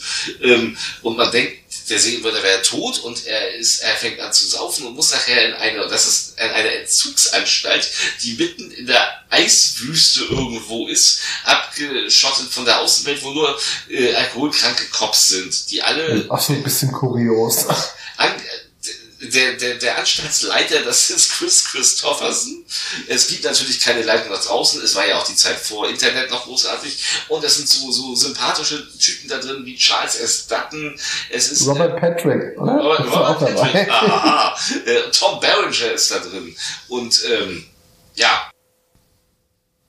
Das, es geht natürlich der Killer weiterhin um. Er ist einer von ihnen. Und Stallone muss jetzt rausfinden, wer. Ähm, tatsächlich ein Film, der nicht nur zwei, drei Jahre auf Heide lag, äh, der auch reihenweise umgeschnitten wurde. Also wir kennen nicht den Ursprungscut dieses Films. Also, ja, aber der hat ja wirklich eine illustre Produktionsgeschichte hinter sich. ist, ist äh, auch nur 96 Minuten lang. Der ist aber auch in dieser Fassung, die wahrscheinlich nur eine Rumpffassung der Wunschfassung des Regisseurs ist, eigentlich sehr unterhaltsam. Ist okay. Ja, Ist so ein bisschen, ist so ein bisschen klassisches Serienkiller-Ding, so ein bisschen sieben Rip-Off, also was so in den 90ern ja, zuhauf gedrückt wurde, passt, passt so ganz gut ins Fahrwasser von so, denn zum Küssen sind sie da und Resurrection und ist- Knochenjäger und ist, so. ist eine Mischung aus Knochenjäger und das Ding aus einer anderen Welt, was die Atmosphäre betrifft, weil er nämlich in dieser Eiswüste spielt. Und das ist sein großes Plus. Ja, ja, so ein bisschen so. Das ist, das ist ganz gut. Ja, ist aber auch wahnsinnig konstruiert und äh, äh, Natürlich. So ein bisschen, ja, ist halt, ist halt, ist halt schon mehr B-Movie, aber ist, den kann man ruhig gucken. Also der wird auch ganz gern immer schlechter gemacht, als er eigentlich Ja. ist. Aber es sollte, es sollte, also Stallone, niemand in Hollywood wollte Stallone mehr. Und Aber, aber trotzdem ist Talks immer noch ein Film, da würde ich zu gerne mal die Wunschfassung des Regisseurs sehen. ich auch, ich auch, ich Da auch. gibt's auch irgendwie in den USA, ist da eine raus, ist da andere Fassung rausgekommen, aber mit einem anderen Titel. Ja, das stimmt, es gibt noch einen anderen Titel. Aber 2002 kam ein weiterer Film raus, der dann allerdings aktuell war, den er gerade gedreht hatte. Eine Action-Komödie, Krimi, Schrägstrich, Beziehungskomödie, Schnarch, Avenging Angelo, die Liebe eines Bodyguards. Mit Sylvester Stallone, der Madeline Stowe beschützen soll. Die, die Tochter des Mafia-Bosses Anthony Quinn ist. In seiner letzten Filmrolle, In seiner oder? letzten Filmrolle. Es tut mir so leid für Anthony Quinn, dass das seine letzte Filmrolle war. Denn Avenging Angelo, Stallone ist halt der Bodyguard von ihr. Sie will mit den Geschäften ihres Vaters nichts zu tun haben. Sie mag Stallone natürlich nicht. Er muss natürlich ihr Leben retten. Sie verlieben sich ineinander. Und äh, es ein, ein paar ganz laue Action-Szenen und billig inszenierte Action-Szenen später werden sie natürlich ein Paar und alles wird gut. Und der Film hat einen guten Gag den ich jetzt hier mal vorausnehme, denn Stallone verwundert sich irgendwo und äh, dann sagt sie, wollen wir nicht einen Arzt rufen? Und er so, nee, ich brauche nur einen Nadel und Faden, ich äh, habe Erfahrung darin, meine Wunden selbst zu nähen. Hm. Äh, ja, Ja. nette Metaebene, aber das ist tatsächlich das einzig Erwähnenswerte von diesem Film, von einem Regisseur, Also wegen einem Gag gucke ich mir jetzt auch so einen ganzen Film nicht an. Von, von, einem, von einem Regisseur gedreht, der hauptsächlich TV-Dokumentationen gedreht hat und als Regisseur nicht die Bohne taugt. Der Film ist einfach scheiße. Also Avenging Angelo, sorry Leute, den könnt ihr komplett vergessen, den braucht man nicht. Also, ah, buh. furchtbar. Tja, Ist der, ist der schlechter als Driven oder genauso schlecht oder? der ist, der ist einfach nur langweilig. Okay. Also Driven ist tatsächlich spaßiger als das, weil da wenigstens was passiert. Avenging Angelo passiert, ist es Nee, also Driven finde ich Avenging auch. Angelo hat Action-Szenen die in der, äh, in der Aufregung von Stopp oder meine Mami schießt, nur nicht mit dem Humor, sondern einfach mit so einer lauen Liebesgeschichte und ha, äh, lohnt überhaupt nicht. Okay. Danach ging es dann weiter bergab für Stallone. 2003 kam äh, ein Gastauftritt, ein ganz kurzer Gastauftritt am Anfang von Taxi 3, wo er auf dem Rücksitz des Taxis sitzt. Das Wo man ihm auch genau anmerkt, dass er keinen Bock drauf hat. ja, wo er auch im Endeffekt ja nichts zu tun hat, als auf diesem Sitz zu sitzen. Ähm, und dann kam allerdings im gleichen Jahr ein Film, wo er eine kleine Nebenrolle spielt, den mochte ich tatsächlich. Und zwar ging es um Shade. Ähm, quasi den kleinen stinkenden Bruder von Ocean's Eleven, wo auch eine Gruppe von Gangstern wollen den Obergangster ausnehmen. Es geht hier alles um ein Pokerspiel. Und sie wollen im Endeffekt ähm, den König des Pokers äh, ausnehmen und das ist Sylvester Stallone, der im Film auch erst tatsächlich in, so richtig in der letzten halben Stunde aufspielt, davor nur mal kurz auftaucht. Ist ein spannender, ich weiß nicht, kennst du den? Nee, den habe ich nie gesehen. Der ist gut, der ist richtig gut. Okay. So, Stallone ist, es ist, es ist ein schöner Film, wo du nicht weißt, ähm, in welche Richtung geht es. Er ist mit ähm, Gabriel Byrne als Anführer, äh, Fendi Newton, die mittlerweile ja nicht mehr Fendi Newton heißt, sondern die heute, als wir aufgenommen haben, ka also, äh, kam heraus, dass sie damals ihren Namen falsch geschrieben hat. Sie ist eine Afrikanerin und äh, nach dem I, vor dem E kommt noch ein W. Fendive Newton Oh Gott. heißt sie wirklich. Und das hat sie sich jetzt zurückgeholt, weil sie will, es ist die Zeit der Befreiung, keine Ahnung. Äh, liest sich, liest sich so, dass es hier kein Mensch aussprechen kann. Ich weiß nicht, wie man es richtig ausspricht. Ich werde trotzdem weiterhin erstmal Fendi Newton sagen. Jamie Foxx ist dabei, Melanie Griffith, die hier noch halbwegs normal aussieht und nicht äh, wie ein, ja, also hier sieht sie halt noch ganz gut aus. Und eben Sylvester Stallone, der aber erst in der letzten halben Stunde, wie gesagt, auftaucht. Aber ein schöner Gangster, ja, Gangster-Drama, Thriller, ähm, mit überraschendem Ausgang und einem spannenden Finale, das aus einem Pokerspiel steht. Wir, also erinnern uns an Casino Royale, der Jahre später kam. Da war auch das Spannendste tatsächlich das Pokerspiel. Und das schafft dieser Film tatsächlich auch. Auf dieser Ebene total zu überzeugen, kann ich echt, kann ich echt empfehlen. Okay, das muss, den muss mir mal auf die Watchlist setzen. Das, das solltest du. Aber es ist, wie gesagt, auch wirklich ein kleiner Film. Ne? Also, Ist wahrscheinlich besser als der Film, den er danach gemacht hat. ja, Cobra, übernehmen Sie. Red doch mal. Ja, und zwar äh, auch im Jahr 2003 kam dann äh, Spy Kids Mission 3D oder auch im Original Mission 3D Game Over, äh, ja, der dritte Teil der Spy Kids Reihe von Robert Rodriguez, in der, in dem Sylvester Stallone den Bösewicht spielt. Und das ist auch ganz furchtbar. Also ich bin ja wirklich, ähm, ich bin ja wirklich äh, Robert Rodriguez Sympathisant.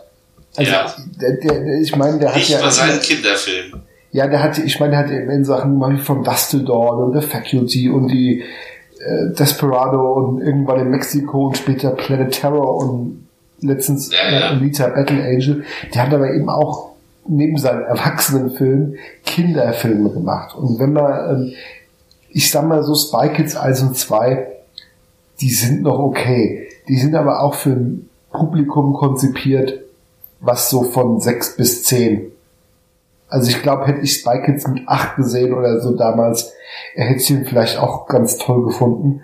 Ja, die sind schon quietschbunt und ausgeflippt Ja. und Mission 3D ist da schon, ah, den kannst du auch nur mit zwei zugegriffenen Augen als Film bezeichnen. ja.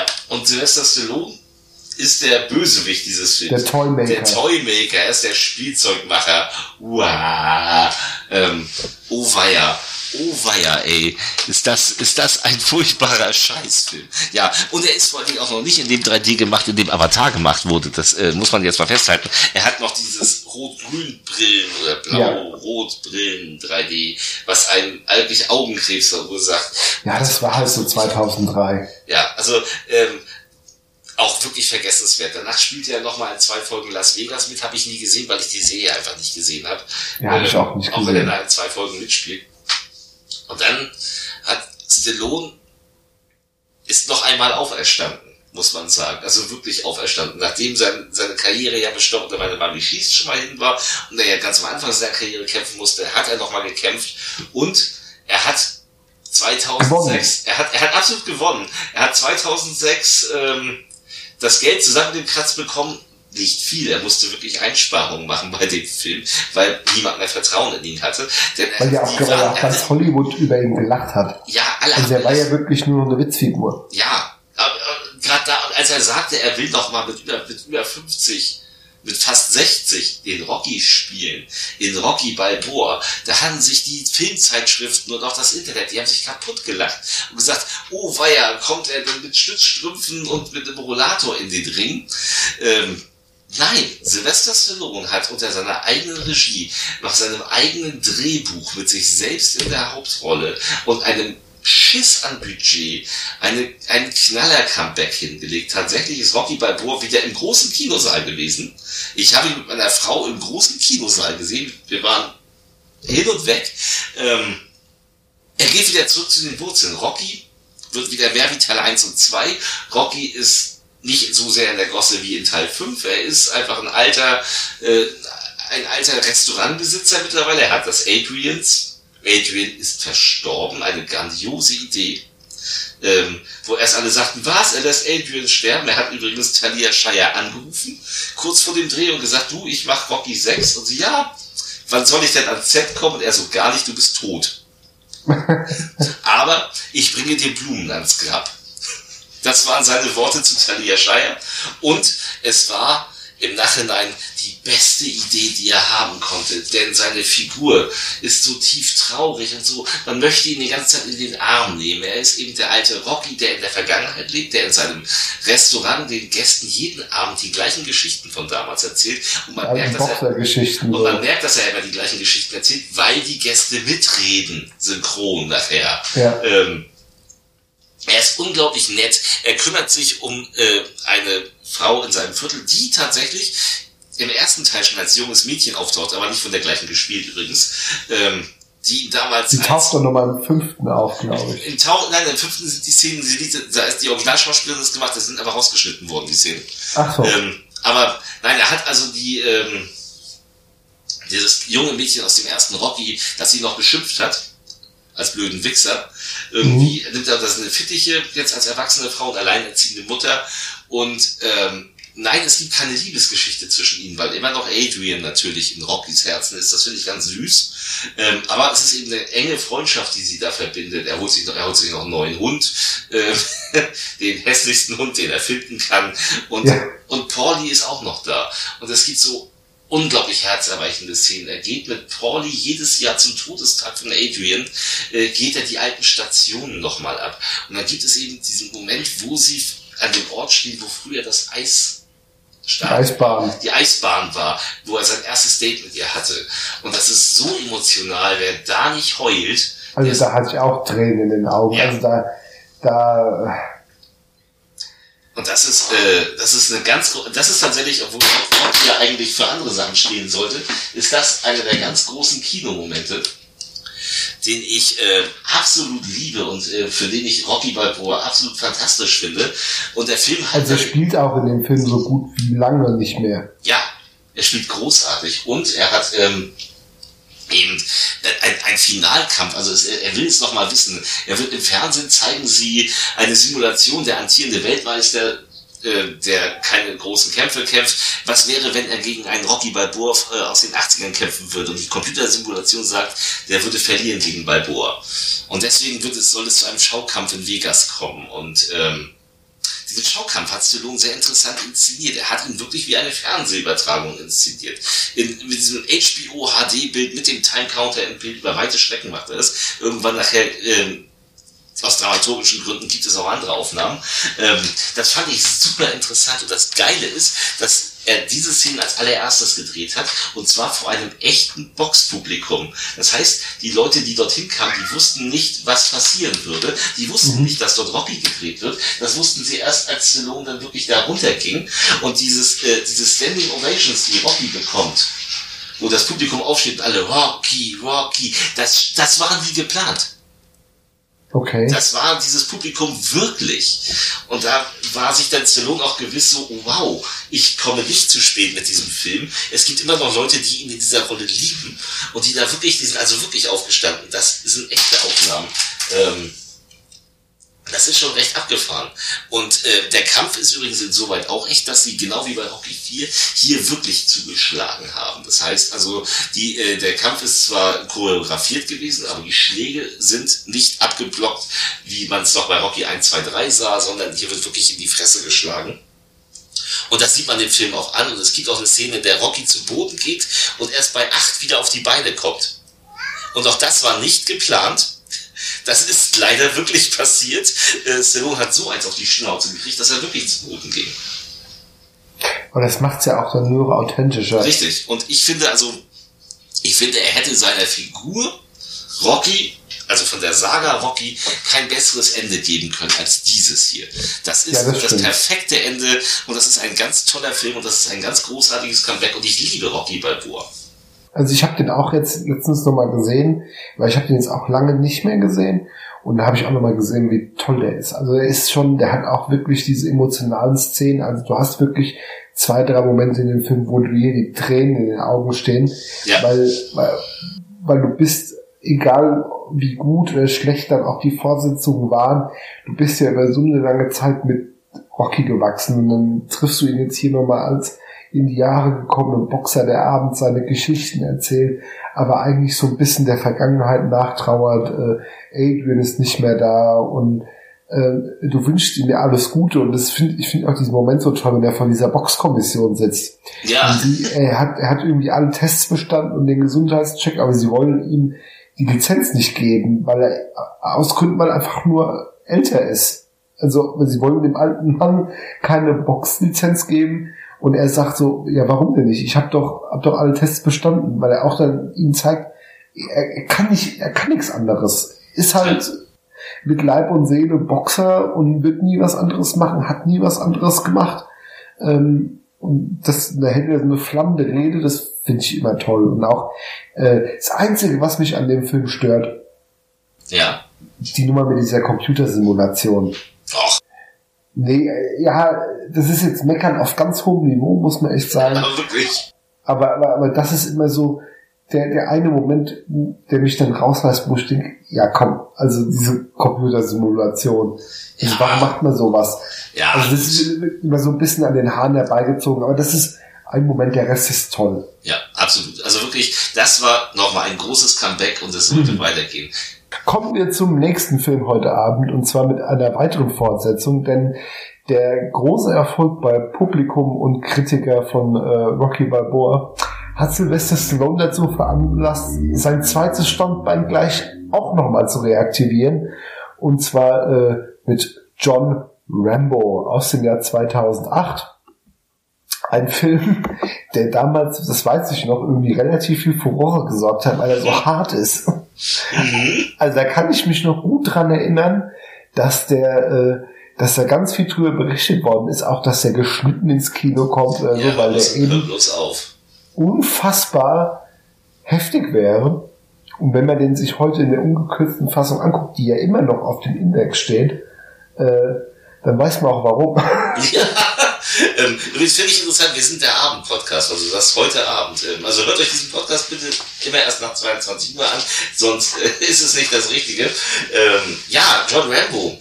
Damals, ich habe mich total drauf gefreut und Stallone hatte irgendwann verlauten lassen nach der MPAA-Prüfung, so, der Film hat seine Eier behalten. Hat er geschrieben. mhm.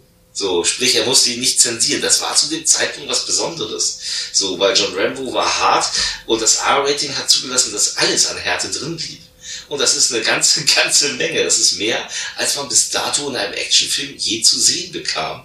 Das ist ja eigentlich fast schon ein Splatterfilm. Ja, und ich finde, es ist auch das so ziemlich der härteste US-Action, also US-Mainstream-Actionfilm bis heute. Das stimmt. Also John Rambo ist, ist nicht übertroffen worden bis jetzt von dem, Fällt mir jetzt auch ad hoc Ja, kein also, anderer Titel Jetzt soll ein. keiner mit Hostel oder Saw kommen, das sind keine Actionfilme. Nein, also im Actionbereich ist John Rambo das Nonplusultra. Stallone hat sich selbst inszeniert und ich weiß noch damals, wie der, dieser, dieser kleine, dieser kleine Kritikervogel da von seinem 1 Frühstücksfernsehen, Por- Porni? Der, der, Äh, der der, Pönack. Pönack, Pönack. Hans-Ulrich Pönack. Ja, wie der fast einen Herzinfarkt gekriegt hat, dieses kleine äh, Der kriegt HB-Männchen. immer, äh, ist, er sagt es nicht, der hatte erst, glaube ich, einen Herzinfarkt. Ja, Entschuldigung, äh, das tut mir leid, aber, aber äh, wahrscheinlich hat er sich John Rambo noch einmal angeguckt. Jedenfalls äh, ist er ist er da ausgerastet, das ist ein Gewaltporno und Gott sei Dank ist der geschnitten. Und ich dachte also bei diesem Satz, Gott sei Dank ist der geschnitten als Filmkritiker. Also wer Das- sowas sagt. Wer sowas sagt, das geht nun mal gar nicht. Sorry, er kann es scheiße finden. Ja, man kann es verachtenswert finden. Setzen sechs Berufsverbot. Aber, aber man darf sich nicht wünschen, dass Kunst zensiert wird. Nicht als Kritiker. Ähm, nicht als Filmkritiker, dann ist man im falschen Beruf. Ähm, nein, also John Rambo, oder Rambo, wie er nur im Original heißt, weil Rambo im Original First Blood hieß, spielt in Burma. Ja, Und was passiert da? Da kommen Menschenrechtler. Was machen die? Die kommen mit Waffen? Kommen die mit Waffen? Ja, ich, Nein, die kommen nicht mit Waffen. Und warum kommen sie nicht mit Waffen? Weil sie gar nichts ändern werden. Denn wenn du etwas ändern willst, dann brauchst du Waffen. Das ist die Moral. haben die nicht so ein paar, nee, die Söldner kommen dann erst später, ne? Die Söldner kommen erst später. Nein, es kommen die Menschenrechtler, die von, von Rambo ins Dorf gefahren werden wollen, damit sie dort... Ach du, wer, wer, wer jetzt bei Rambo mit Waffe ohne Waffen kommt. Nein, nein, lass mich doch mal weiter erzählen. Also, und er sagt dann auch gleich so, haben Sie Waffen dabei? Nein, haben wir nicht. Dann werden Sie gar nichts ändern. Und er hat recht. Er bringt sie in das Dorf. Das Dorf wird überfallen. Es werden Babys ins Feuer geworfen. Es werden Kleinkinder aufgespießt mit dem Bajonett. Äh, Es werden Mütter mit Baby im Arm erschossen.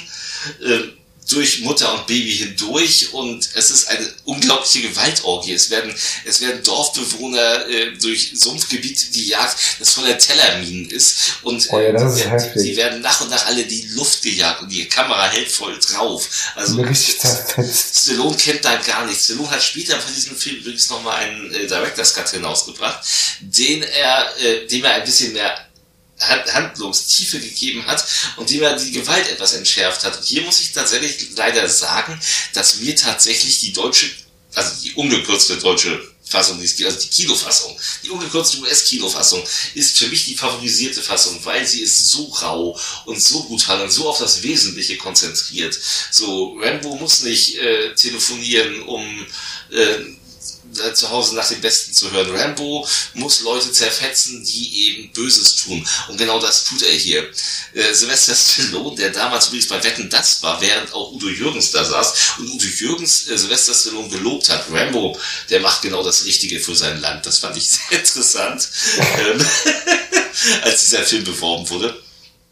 Da kann ich mich noch dran erinnern, Das- in die Wetten, das, das- Sendung. Ja. Das war herrlich. Äh, nein, also natürlich ist es, äh, sie werden also alle getötet und äh, gefangen genommen werden viele und eben auch die eine junge Frau gespielt von Julie Benz, die wir aus den ersten vier Dexter-Staffeln sehr gut kennen, ähm, wird gefangen genommen. Sie hat so ein bisschen das Interesse bei Rambo geweckt, weil er mag sie eigentlich. Und dann hört er eben, dass sie gefangen genommen wurde und dann zieht er mit einer Gruppe Söldner los. Schickt sie, also er zeigt ihnen den Weg mit dem Boot und schließt sich der Truppe Söldner an. Stößt da teilweise auf Widerstand, aber er ist im Endeffekt natürlich der, der die Befreiungsaktion durchführt und der sich durch die gesamte Armee von burmesischen Soldaten kämpft und die auch wirklich auseinander nimmt. Also es wird mit äh, Flugabwehr, Munition werden Leute zerfetzt, es, äh, es werden Eingeweide rausgeschnitten und die Leiche wird nochmal so einfach so abwertend dann den, äh, den Abhang runtergetreten. Es, äh, es wird ein Adamsapfel rausgerissen. Es ist, äh, es ist unglaublich. Während die Bösen die äh, verwundeten Soldaten äh, bei den Sch Schweinen aufhängen, so dass sie gefressen werden. Also es ist, was da an Gewalt abgeht, ist unfassbar. Und es ist ein Hart. geiler und ich liebe diesen Film. Ich finde, er ist, ähm, er geht, er geht 92 Minuten, davon sind irgendwie 12 Minuten Abspann, muss man sagen. Ähm, er ist mit seinen 80 Minuten reiner Filmzeit einfach so maßen, dermaßen konsequent und so dermaßen auf den Punkt inszeniert. Ähm, Ja, aufs Wesentliche reduziert. Er erlaubt sich jetzt hier nicht so die, die mega Schlenker und äh, liefert das ab, was er abliefern soll. Ja, also das Ding ist, natürlich verstehe ich, dass viele Leute das nicht mögen und das als Schund und so bezeichnen, das ist richtig. Wenn man aber einfach geilen Actionfilm und das Böse ist eben, er zeigt am Anfang auch Originalaufnahmen aus Burma. Also wir sehen also echte Leichen. Äh, um so ein bisschen zu zeigen, guck mal, so geht das da wirklich ab, aber es interessiert den Rest der Welt ja nicht, weil da kriegen wir ja kein Öl her.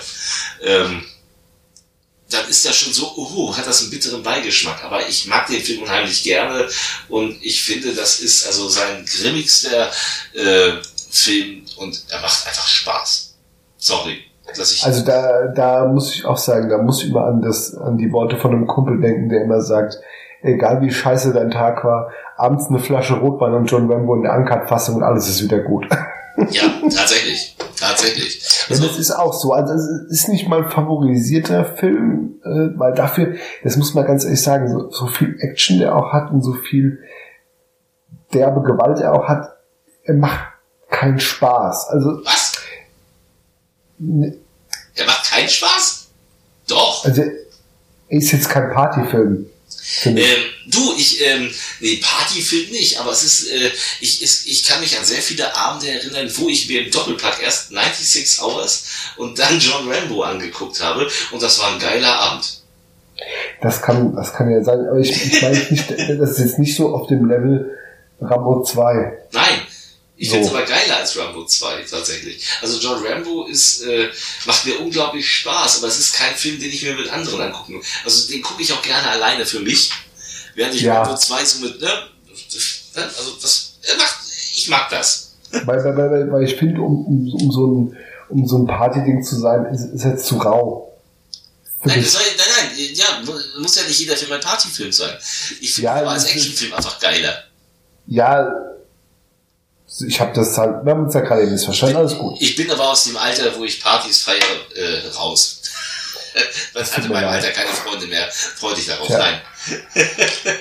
ähm, ja, danach hat Sylvester Stallone in einem Kampagnisch-Film äh, hat er mitgespielt, wo sie alle singen und tanzen. Wolle Rose Kaffee. Habe ich nie gesehen. Da spielt auch nur eine kleine Das war jetzt, das war jetzt aber politisch nicht korrekt. Nein, nein, das, Da muss ich, da muss ich jetzt wieder das das- explizit, ich da muss auch- das explizit Zeichen. ja, also da muss, Äh, ich jetzt, da muss ich jetzt auch sagen, ich fand das auch politisch nicht korrekt, dass er sowas gedreht hat. Aber er hat dann ja Wiedergutmachung getan, indem er 2010 mit dem Geburtstagsgeschenk für alle 80er Jahre Actionfans kam, oder? Aber was hat, was hatte ich da? Was hatten wir da auch selbst wie, wie Jüngeren, die, äh, die jetzt die 80er nicht mitgemacht haben? Selbst da hatten wir mega Bock drauf. Ja, es kam nämlich 2010 Ex The Expendables. Und das müssen wir, glaube ich, nicht groß vorstellen. Stallone, Statham, Lee, Lundgren, Couture, Austin, Cruz, Rook, äh, Willis und auch Schwarzenegger in einem, seiner ersten kurzen Filmrolle äh, zum Ende seiner Gouverneurszeit, also nach acht Jahren. Arnold Schwarzenegger, wenn auch nur für eine Minute, immerhin wieder auf der Leinwand in einer großartigen Szene übrigens. Mit Bruce Willis und Sylvester Stallone, also Ja. drei Legenden in einer, in einer Szene. Und ähm, ja, sind die, die, sind die sympathischen Söldner, die dreckige Aufträge annehmen ähm, für Geld. Die Aufträge, die keiner macht. Genau. Die Himmelfahrtskommandos. Und sie müssen in irgendeinem so, so äh, Bananenrepublikstaat müssen sie den bösen Eric Roberts stoppen, der dort äh, sein Kokain anbauen lässt und ähm, Gary Daniels spielt noch mit. ja, Gary Daniels spielt mit. Ähm, es, also es sind ganz viele, es sind eigentlich alle wirklichen Actionstars, die man so kannte zu dem Zeitpunkt. Ähm, Mickey Rourke spielt mit, ähm, hat man zusammengefercht, also alle, die er konnte. Und sie haben Die er halt, bekommen hat. ja, alle, die er bekommen hat. Das sind ja eine ganze Menge, also muss man dann sagen. Also für, für einen Action-Fan war das eine große Nummer und der Film wurde auch eine große Nummer. Er ist nämlich tatsächlich sehr erfolgreich im Kino gewesen. Und das, obwohl die Kinofassung gar nicht die beste Fassung des Films war. Denn Sylvester Stallone musste die Kinofassung ratzfatz fertigstellen und äh, war nie zufrieden mit dem Cut und hat später einen Extended Cut rausgebracht und der ist in diesem Fall, wie ich finde, drei Millionen Mal besser als die Kinofassung. Das stimmt. Weil ich habe auch die, die Kinofassung gerade zuerst gesehen und da fand ich ihn unterhaltsam, aber da habe ich gedacht, hm, da ist schon ein bisschen mehr erwartet. Also Richtig. so eine leichte Enttäuschung war da schon da. Ja. Und wie ich dann aber den Director's Cut gesehen habe, das hat, der hat es dann wieder wettgemacht. Also den fand ich auch äh, zehnmal besser. Ja, also, also- der hat auch, weil er einfach auch besser geschnitten ist. Äh, Er hat ein paar mehr Szenen, die den Film runter machen und er hat vor allem eine bessere Musikauswahl, Ja. gerade im Finale und das rockt dann einfach. Finale und Vorspann, muss ich sagen. Er hat ja auch, Ja. Der, während die Kinofassung keinen Vorspann hat, da werden die Credits tatsächlich in die Anfangsszene reingepresst. Äh, hat dieser hier nach der Anfangsszene erst den Vorspann, der wesentlich melancholischer kommt und wo man eigentlich ohne viel zu erzählen mit Bildern den Figuren mehr Tiefe verleiht. Ebenso wie es eine, eine Dolph Lundgren-Szene, Dolph Lundgren hat ja leider eben äh, nur die Hälfte des Films ist er dabei, ähm, Aus Gründen. aus Gründen. Ähm, aber er hat hier eine Szene mehr, in der er mit, sich mit Stallone unterhält, die eigentlich schon ausreicht, um diesen Charakter wesentlich besser zu erklären. Und äh, er hat ja im Finale Boomyay und äh, da, äh, da wird die Wurst warm. Also das ist ein schöner, ein schöner No-Brainer-Action-Film, wirklich für den Herrn. Also meine Frau findet den auch langweilig. Äh, mein Sohn fand den toll. Ja. nee, der hat schon, der, der, der, macht schon Spaß. Der macht einfach Spaß. Er hat, und vor allem hat er diese geile Action-Szene mit Jason Statham auf dem Basketballfeld, wo er den Typen, der seine Freundin, seine Ex-Freundin vermöbelt hat, dermaßen aufmischt mit seinen Kumpels. Das, äh, Ja, das ist nicht mal die beste Szene. Also da ist dann schon äh, Warnschuss. ja, Warnschuss mit Lundgren ist natürlich auch toll. Also er hat geile Action-Szenen. Und ich finde auch den ganzen Fight in diesem in diesem Tunnel geil. Also so, äh, wenn, wenn Jet Li gegen Gar- Gary Daniels kämpft. Mhm. Das ist auch geil. Ja, also, Also auch, also, also am, am Ende rockt, am Ende ballert er, zieht er einfach nur noch durch. ja, also der Film ist nicht der perfekte Film, Nein, aber er ist Fall. absolut unterhaltsam und es dauerte dann auch nicht lange, mal abgesehen von einer Sprechrolle in der Zoowärter, äh, war denn dann Ach, das war das Kevin James Ding, ne? Ja, genau. Äh, Ja. Kam er zwei Jahre als nächsten Film dann tatsächlich auch mit Expendables 2, äh, mit exakt dem gleichen Cast plus Bonus, weil er hat mehr Schwarzenegger. Er Mehr hat, Willis. Er hat, er hat mehr Willis. Er hat plötzlich dann als Bösewicht äh, Jean-Claude Van Damme und die, äh, äh, dein absolut den Scott Atkins. Ja. Und, und er hat die Legende schlechthin. In einer eigentlich lächerlichen, äh, zwei lächerlichen Szenen, aber es ist witzig. Er hat Chuck Norris. Ja, das haben wir alle abgefeiert. Also das war ja von weg. Also, also wie kannst du, wie kannst du einen Action-Fan einen Film noch schmackhafter machen, als bei Expendables 2 der Fall war? Also jeden Trailer, also ich, ich weiß nur, da kam, bevor der Trailer zu Expendables 2 kam, gab es nur dieses Bild mit Stallone, Bruce Willis und Arnold Schwarzenegger, wie sie da so am Flughafen, da diese Szene so parallel und da alle aus allen Rohren feuern. Und da hat natürlich, war natürlich jeder schon geil drauf. Ja, also ähm, natürlich ist Schwarzenegger keine große Rolle und äh, Willis auch. Nein, aber sie machen, aber sie machen, sie machen in der Hauptaction nachher mit. Und ähm, ja, es ist ein absoluter Spaß. Auch das ist nicht der perfekte Film, aber er macht unglaublich Spaß. Also, muss ich sagen. Also, also, also wo das, das Geile, was Expendables 2 für mich noch besser macht als der erste, ist die Tatsache, ich finde im ersten, der erste ist noch ein straighter Actioner, der sich in gewissen Dingen relativ ernst nimmt. Und man merkt beim zweiten, okay, das war auch die Kritik, dass viele gesagt haben, ja, okay, weil die ganzen alten Säcke in so einem ernsten Actionfilm braucht kein Mensch und Stallone hat sich aber die Kritik zu Herzen genommen und im, der zweite ist wesentlich witziger, ja. wesentlich selbstironischer, also was ich auch gut finde. Ja. Also, also, ja? Einzig der Kampf äh, Scott Atkins gegen Jason Statham ist leider äh, zum Ja, also Scott Atkins würde normal klar gewinnen. Ja? Also, ist ja klar. Ne, aber die haben wohl mehr gedreht. Unrealistisch. Da ist nicht viel von drin geblieben. Ähm, ja, leider. Wird dann halt mehr den Kampf Stallone gegen äh, Van Damme gewidmet, der einen netten Clou am Ende hat. Also er hat auch, er hat hübsche, er hat hübsche Gewalttätigkeiten, die im Endeffekt nah an John Rambo rankommen, aber niemals so wirken, weil sie immer so comichaft und lustig sind. Ja. Dass man immer so denkt, so, oh, Blut in Frieden, ba, ba, ba. Ja, aber auch, auch Van Damme als Bösewicht ist cool. Der ja. Film hat ja auch eigentlich keine Story. Also der, das ist ja wirklich auch ein Minimum an Story irgendwie. Äh, Van Damme klaut irgendwelche äh, Koordinaten zu irgendwelchen Plutonium-Lagern und bringt noch Liam Hemsworth um, den eh keiner braucht, der ist auch nur da, weil einer umgebracht werden muss. Ähm, und ja, jetzt, jetzt muss hier suchen, finden, töten. Ja, genau. aber, aber der muss es auch nicht sein. Also der, der, der geht, der ist auch straight, der ist witzig, der macht Spaß. Äh, und der hat einfach so viel auch nette, ironische Gags. Also wenn jeder Dolph Lundgren und alle, wenn sie sich selber so ein bisschen aufs Korn nehmen und ihre One-Liner zitieren, also wenn äh, ähm, wenn, wenn ähm, im, im Finale, wenn es Action gibt und äh, Chuck Norris irgendwie rumballert und Arnold Schwarzenegger sagt, wer kommt noch? Rambo? Ja. also so, so, so Dinge halt. Also der ist schon, der ist schon witzig.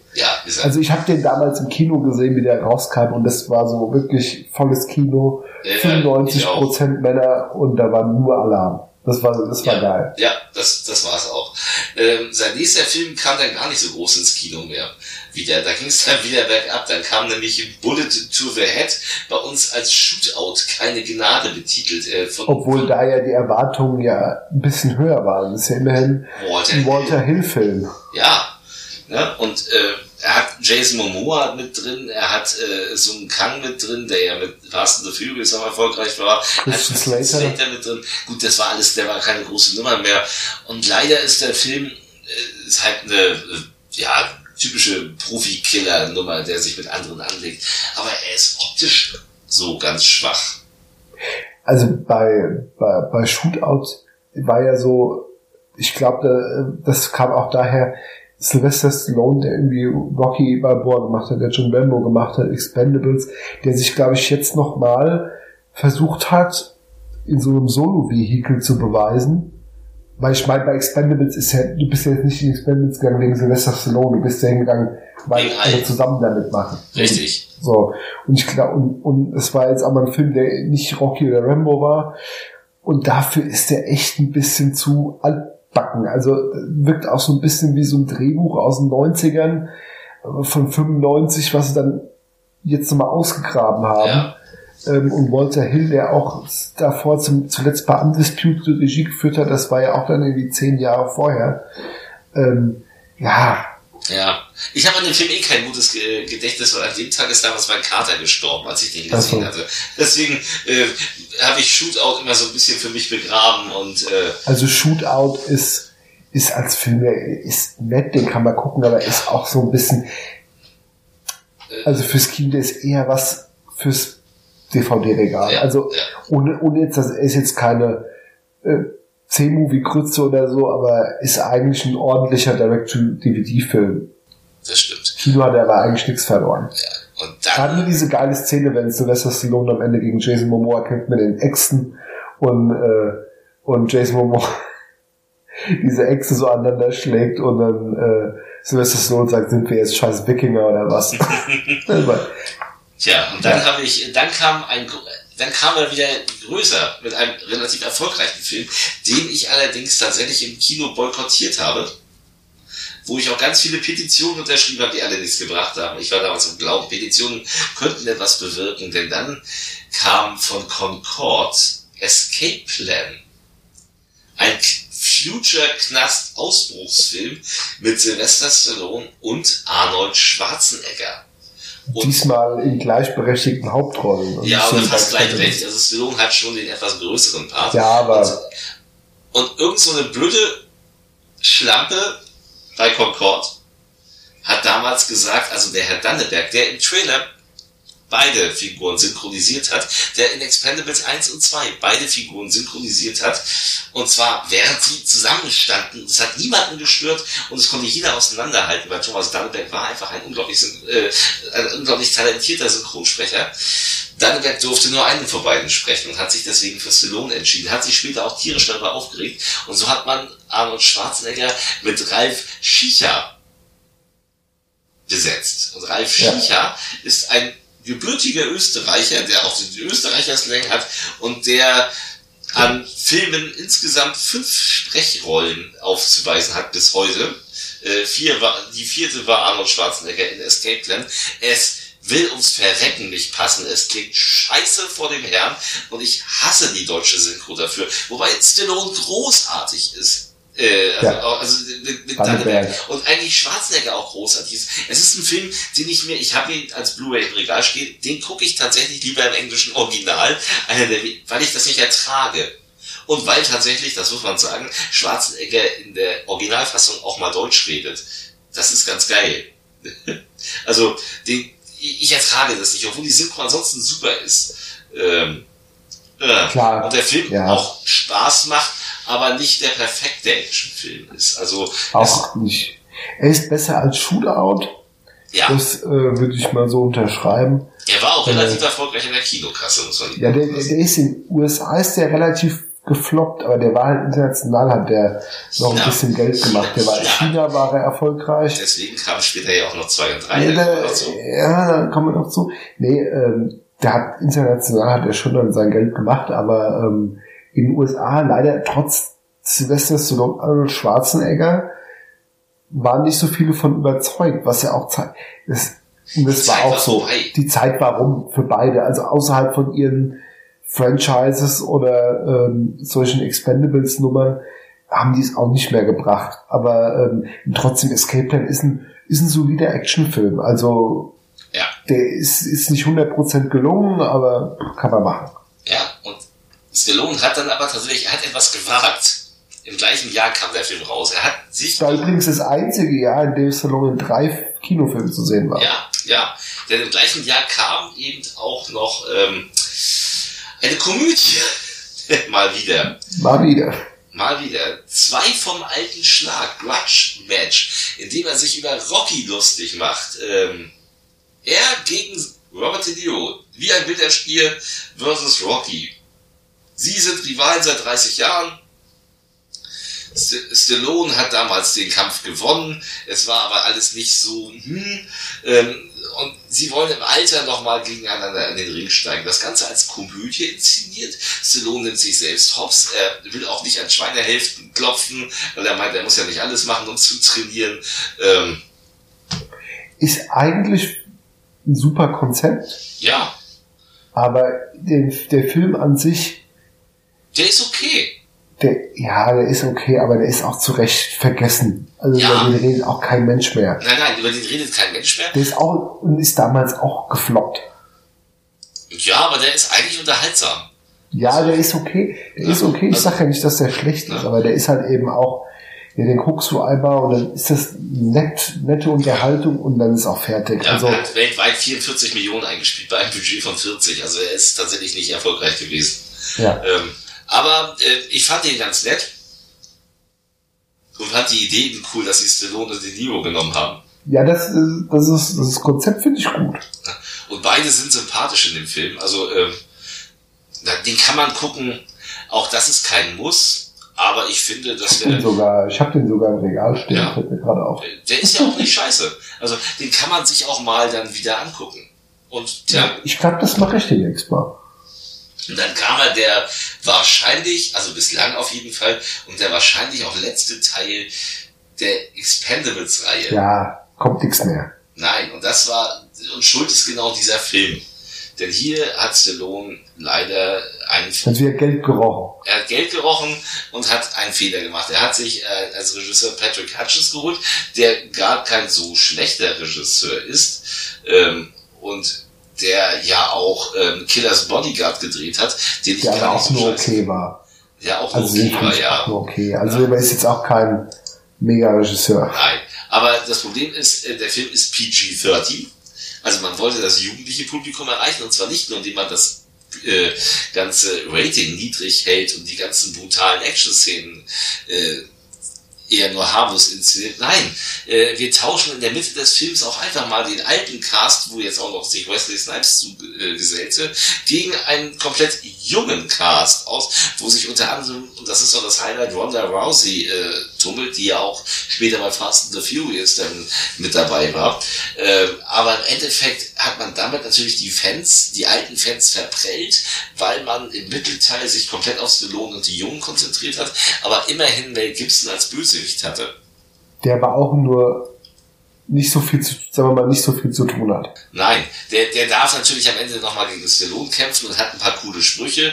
Wir haben jetzt, weil, weil Bruce Willis, der blöde Sack, natürlich zu geldgierig war, hat, hat, Ja. was, was Stallone ja auch veröffentlicht hat, ähm, Ja, ja. hat man ihn dann gegen Harrison Ford ausgetauscht, So kennen wir ja den Bruce. der immerhin einen lustigen Han Solo-Moment hat, allerdings auch unglaublich schlecht getrickst, also die Effekte in Also die Effekte 3. sind echt unter aller Kanone. Also Also wirklich ganz schlimm. Da hat irgendeine so eine tschechische äh, Billigklitsche irgendwie wohl die Effekte gemacht. das ganz ist, das, das, das, das ist immer so bei diesen Millennium-Dingern. Äh, hier Avi Lerner und seine Wichsgesellen, die sparen auch immer an den Effekten. Ja. Also, also das finde ich so. Die sollen doch mal lieber irgendwie ein paar von den Nasen weniger Geld geben und das in die Effekte stecken. Also Ja. das, das egal was für ein Film du guckst, ob das auch hier Olympus heißt Fall und den ganzen Kram, Ja, ja, immer scheiß Digitaleffekte. ja, das stimmt leider. Und, und gerade bei Expendables 3, wenn Harrison Ford da mit seinem Helikopter da durch dieses, über dieses äh, tschechische Fabrikgelände da fliegt, Ja. das sieht schon echt mies aus. Ja, das stimmt. Ähm, aber trotzdem fand ich Expendables 3 immer noch unterhaltsam. Ja, Also, kann ich, mag den, ich mag den trotzdem. Der wird, der wird von vielen immer gesagt, der ist scheiße, so scheiße ist er nicht. Der ist, er hat immer noch seine unterhaltsamen Momente. Wesley Snipes ist super. Äh, Ich bin ja auch einer derjenigen, die finden Antonio Banderas witzig. Viele hassen den ja in dem Film, die sagen, der geht einem nur auf den Sack. Ich finde ihn ja eigentlich ganz lustig. Ja, wenn er da so am, am hier so den, ja, in, sein, sein, sein, sein typisches dauerquassendes Latino-Dings da abzieht. Ähm, aber ich, ich musste da echt ein paar Mal lachen. Ähm, ja, und auch das ganze Finale mit der Action ist, ist, ist auch in Ordnung. Der, der Film leidet halt echt darunter, dass halt diese Jungen, wer will schon die Jungen sehen? Also wer geht in Expendables, also das müsste doch Stallone eigentlich wissen. Wer geht in den Film, um irgendwie so ein paar junge Nullgesichter zu sehen? Ich meine, Kellen Latz. ja, Ja, also pff. und ähm, ja, und dass die, dass der Film halt sehr harmlos ist, dass die die Brutalitäten rausgenommen haben, weil das erwartest du von so einem 80s Action Ding, was im Stile der 80s Action gemacht ist, einfach ein bisschen Ja. Rambazamba und die fehlt halt ein bisschen. immerhin hat hier wieder Danneberg, äh, Stallone und Schwarzenegger gesprochen. Ja, Den Fehler hat man hier nicht begonnen. Also äh, immerhin das. Aber Also ich habe aber auch schon gemerkt bei Expendables 3, da hat, ich finde es auch okay, wir können ja, das kann man ja so sagen, da kommt auch kein Vierter mehr. Ich finde es auch in Ordnung. Ich finde bei Expendables 3 hat sich dann auch ein bisschen langsam abgenutzt. Also Adi sagt zum sechsten Mal Get, Get You the Chopper und äh, Ja. so, so, so, so, sie wiederholen immer ihre One-Liner. Ich finde dann so, der dritte war dann okay noch und gut war es. Im vierten, habe ich immer gesagt, im vierten brauche ich nicht. Im vierten müssten sie ein anderes Konzept wieder haben, dann würde es funktionieren. Ja, aber der, wahrscheinlich nicht. aber, aber Stallone hat selber schon das so unterschwellig bestätigt, dass das ist rum. Jedenfalls kam dann noch, äh, der kam bei uns nur direct to video, den können wir nur ganz kurz mal ansprechen, Reach Me, Stop at Nothing, ein Ensemble-Film, wo auch Sylvester Stallone spielt, wo ich das erste Mal einen halben Herzinfarkt gekriegt habe, als ich den reingelegt habe, weil erstmals hatte Stallone eine andere Stimme.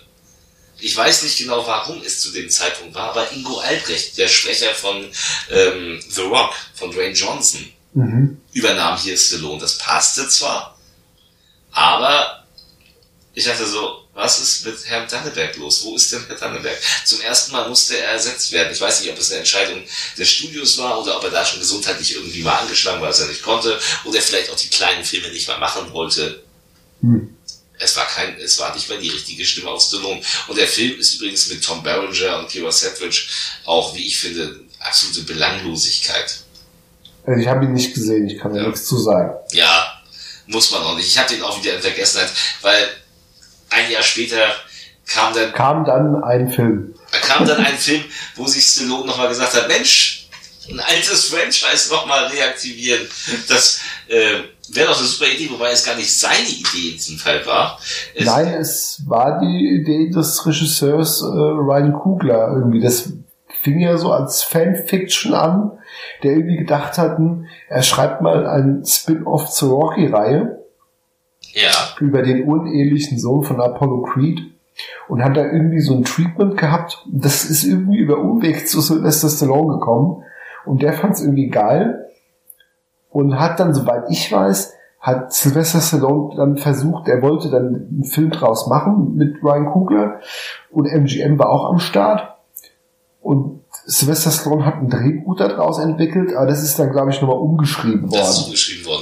Das ist Ja. nicht von ihm. Das, nee, das Drehbuch ist nicht von ihm. Das Ja, ist ja, von er hat, hat zumindest eine Fassung geschrieben, die ist aber dann nochmal umgeschrieben worden.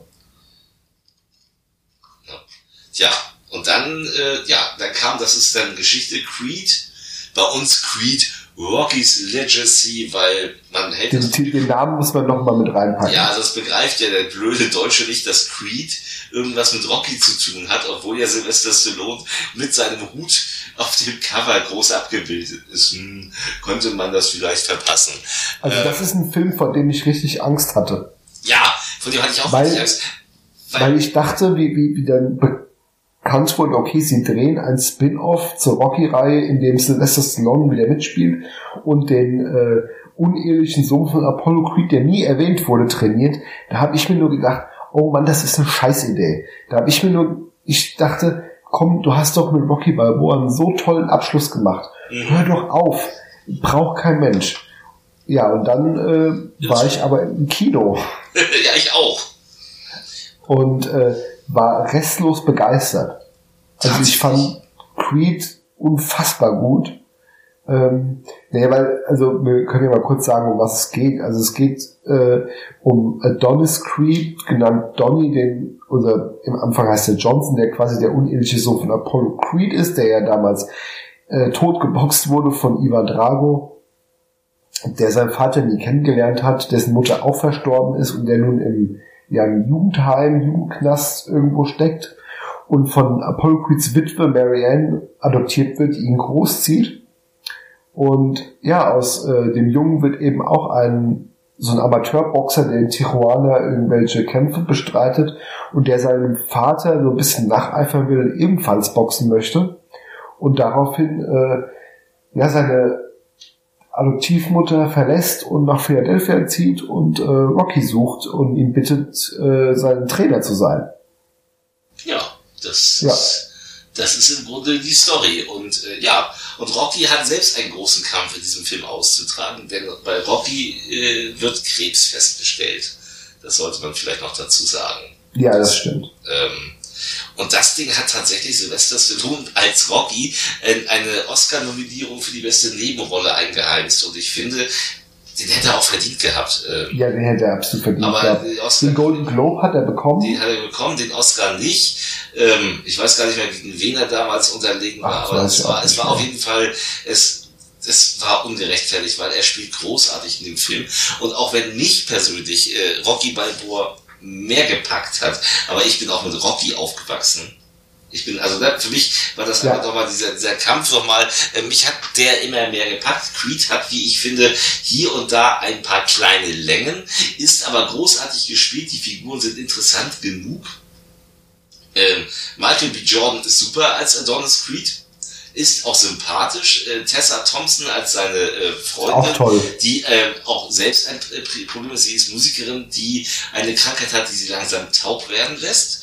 Und ähm, als äh, Mary Ann Creed, also als Mutter, wurde damals von einer anderen gespielt. Hier äh, Felicia Rashad, das ist Mrs. Claire Huxtable aus der Cosby Show und es ist erstaunlich, wie gut diese Frau gealtert ist, weil die sieht fast noch genauso aus wie damals. Die spielt auch die Rolle sehr gut. Und sie hat auch toll. Sie hat sogar ihre alte Synchronstimme. Das muss ich sagen, super gemacht, Synchronstudio. Er hat sie tatsächlich ähm, äh, richtig synchronisiert. Toll. Thomas Danneberg hier nochmal auf Sylvester Stallone.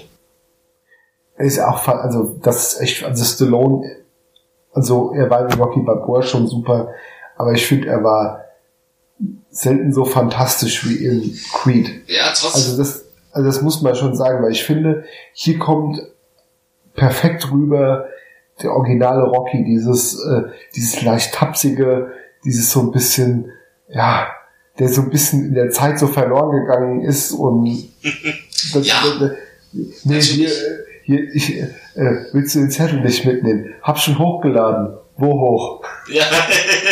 So, finde ich großartig. Und, und was ich an Creed halt besonders mag, ist, äh, ich vergleiche ihn immer ganz gern mit Star Wars 7, also mit dem äh, Force Awakens, ja. den ich auch toll fand im Kino.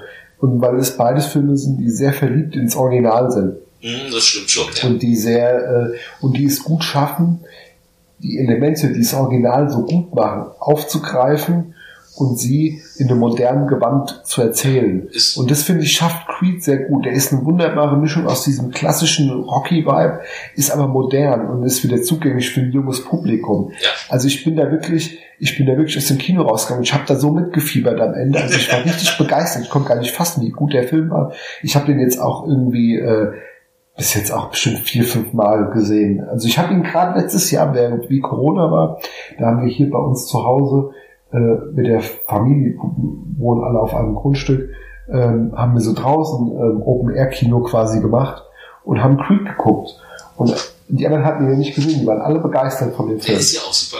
Ne? Also wie gesagt, das ist also ich für mich ist Rocky Balboa noch eine, eine Spur weit vorne, aber das ist alles, äh, das ist also die sind alle Also, also sind für, alle mich sehr auch, hochwertig. für mich ist auch Rocky Balboa auch nah dran. Also das sind schon zwei beides super Filme, aber Creed ist noch der für mich so ein Tick Tick noch einfach einfach weil ich den finde ich besser inszeniert und ich finde es tut auch mal im Rocky Film gut wenn Stallone nicht Regie führt und nicht das Drehbuch schreibt sondern nur seine sondern nur seine Rolle spielt und dass bei so was beim Film wie Creed auch nochmal eine neue Stimme drin ist. Ja. und dann eine neue Handschrift so. Das fand ich fand ich toll Danach hat Stallone dann nochmal eine Sprechrolle in Ratchet und Clank übernommen. Das finde ich nie gesehen Ja, ich auch nicht.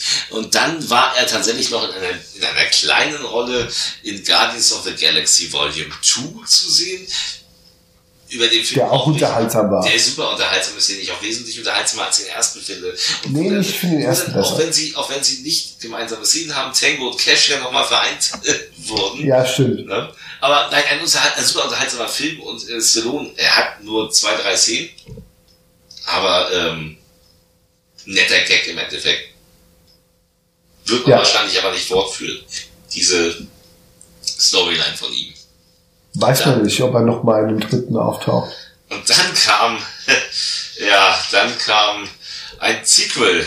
Oh, Ein, oh, oh, ein, ein, ein, oh. ein, ein Sequel zu einem Film, der relativ erfolgreicher war durch dank China und die Chinesen haben gesagt, Mensch, bei uns lief der erste Teil so erfolgreich, dann drehen wir doch mal zwei weitere und der erste kam dann 2018, Escape Plan 2 Hades, in dem Stallone nochmal die Rolle von Ray Breslin übernahm und in dem Stallone, glaube ich, insgesamt 15 Minuten Screentime hat und eigentlich immer nur am Bürostuhl irgendwo sitzt und immer irgendwie drei Sätze sagt und wieder raus ist aus dem Film, ehe er am Ende ganz kurz lauwarm in die Action mit eingreifen kann.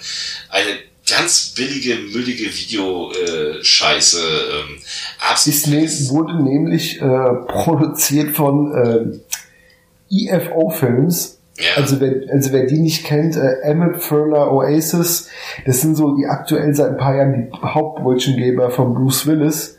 Und wenn du für die drehst, äh, dann hast du wirklich die Kontrolle über deine Karriere verloren. Ja, ja.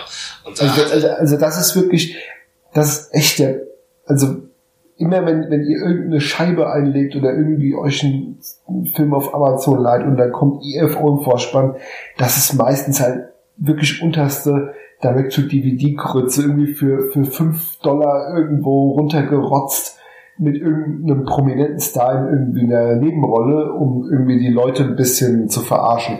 Bei uns von KSM erschienen damals und ähm, sie haben es nochmal geschafft, Thomas Danneberg ins Synchronstudio zu holen, wo ich schon vorher hörte, ähm, dass, dass es dem Mann wohl nicht gut ginge. Das war nämlich, als er den mein, äh, mein Name ist die gemacht hat. Da hat mir die Pressedame auch schon gesagt, so, uh, der Danneberg, der kann gar nicht mehr laufen, der hat Schmerzen noch und nöcher.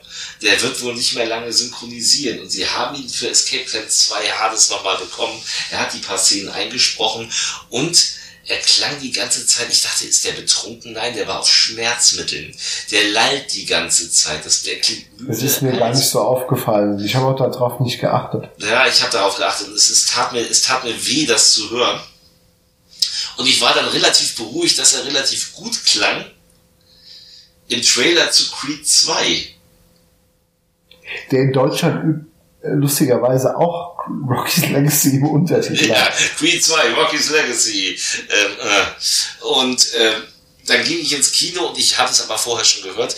Thomas Danneberg hat sich vor der Synchronisation von Creed 2 in die Rente verabschiedet. Er konnte einfach nicht mehr. Das hat man gehört bei Escape Plan 2. Und danke, Herr Danneberg, für alles, was Sie für uns getan haben.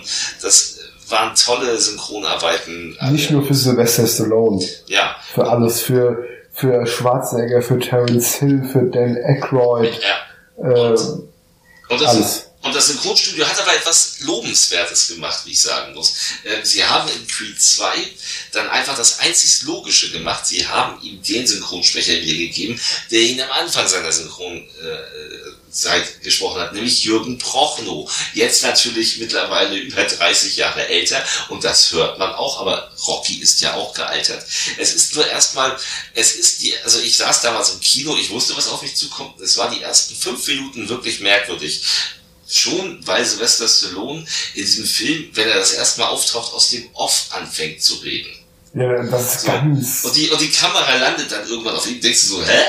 What? Und ich es ging ein Raunen durchs Kino, weil ich war nun informiert, weil ich Filmfreak bin und alle Internetseiten lese, aber das normale Kinopublikum und Creed 2 lief im großen Saal. Das war ein groß äh, ausgelegtes Kino. Meinen Kindern hatte ich es gesagt. Ich hatte mich das erste, das war der erste Boxer-Film mit meinen Kindern im Kino. Sie konnten mit in Creed 2.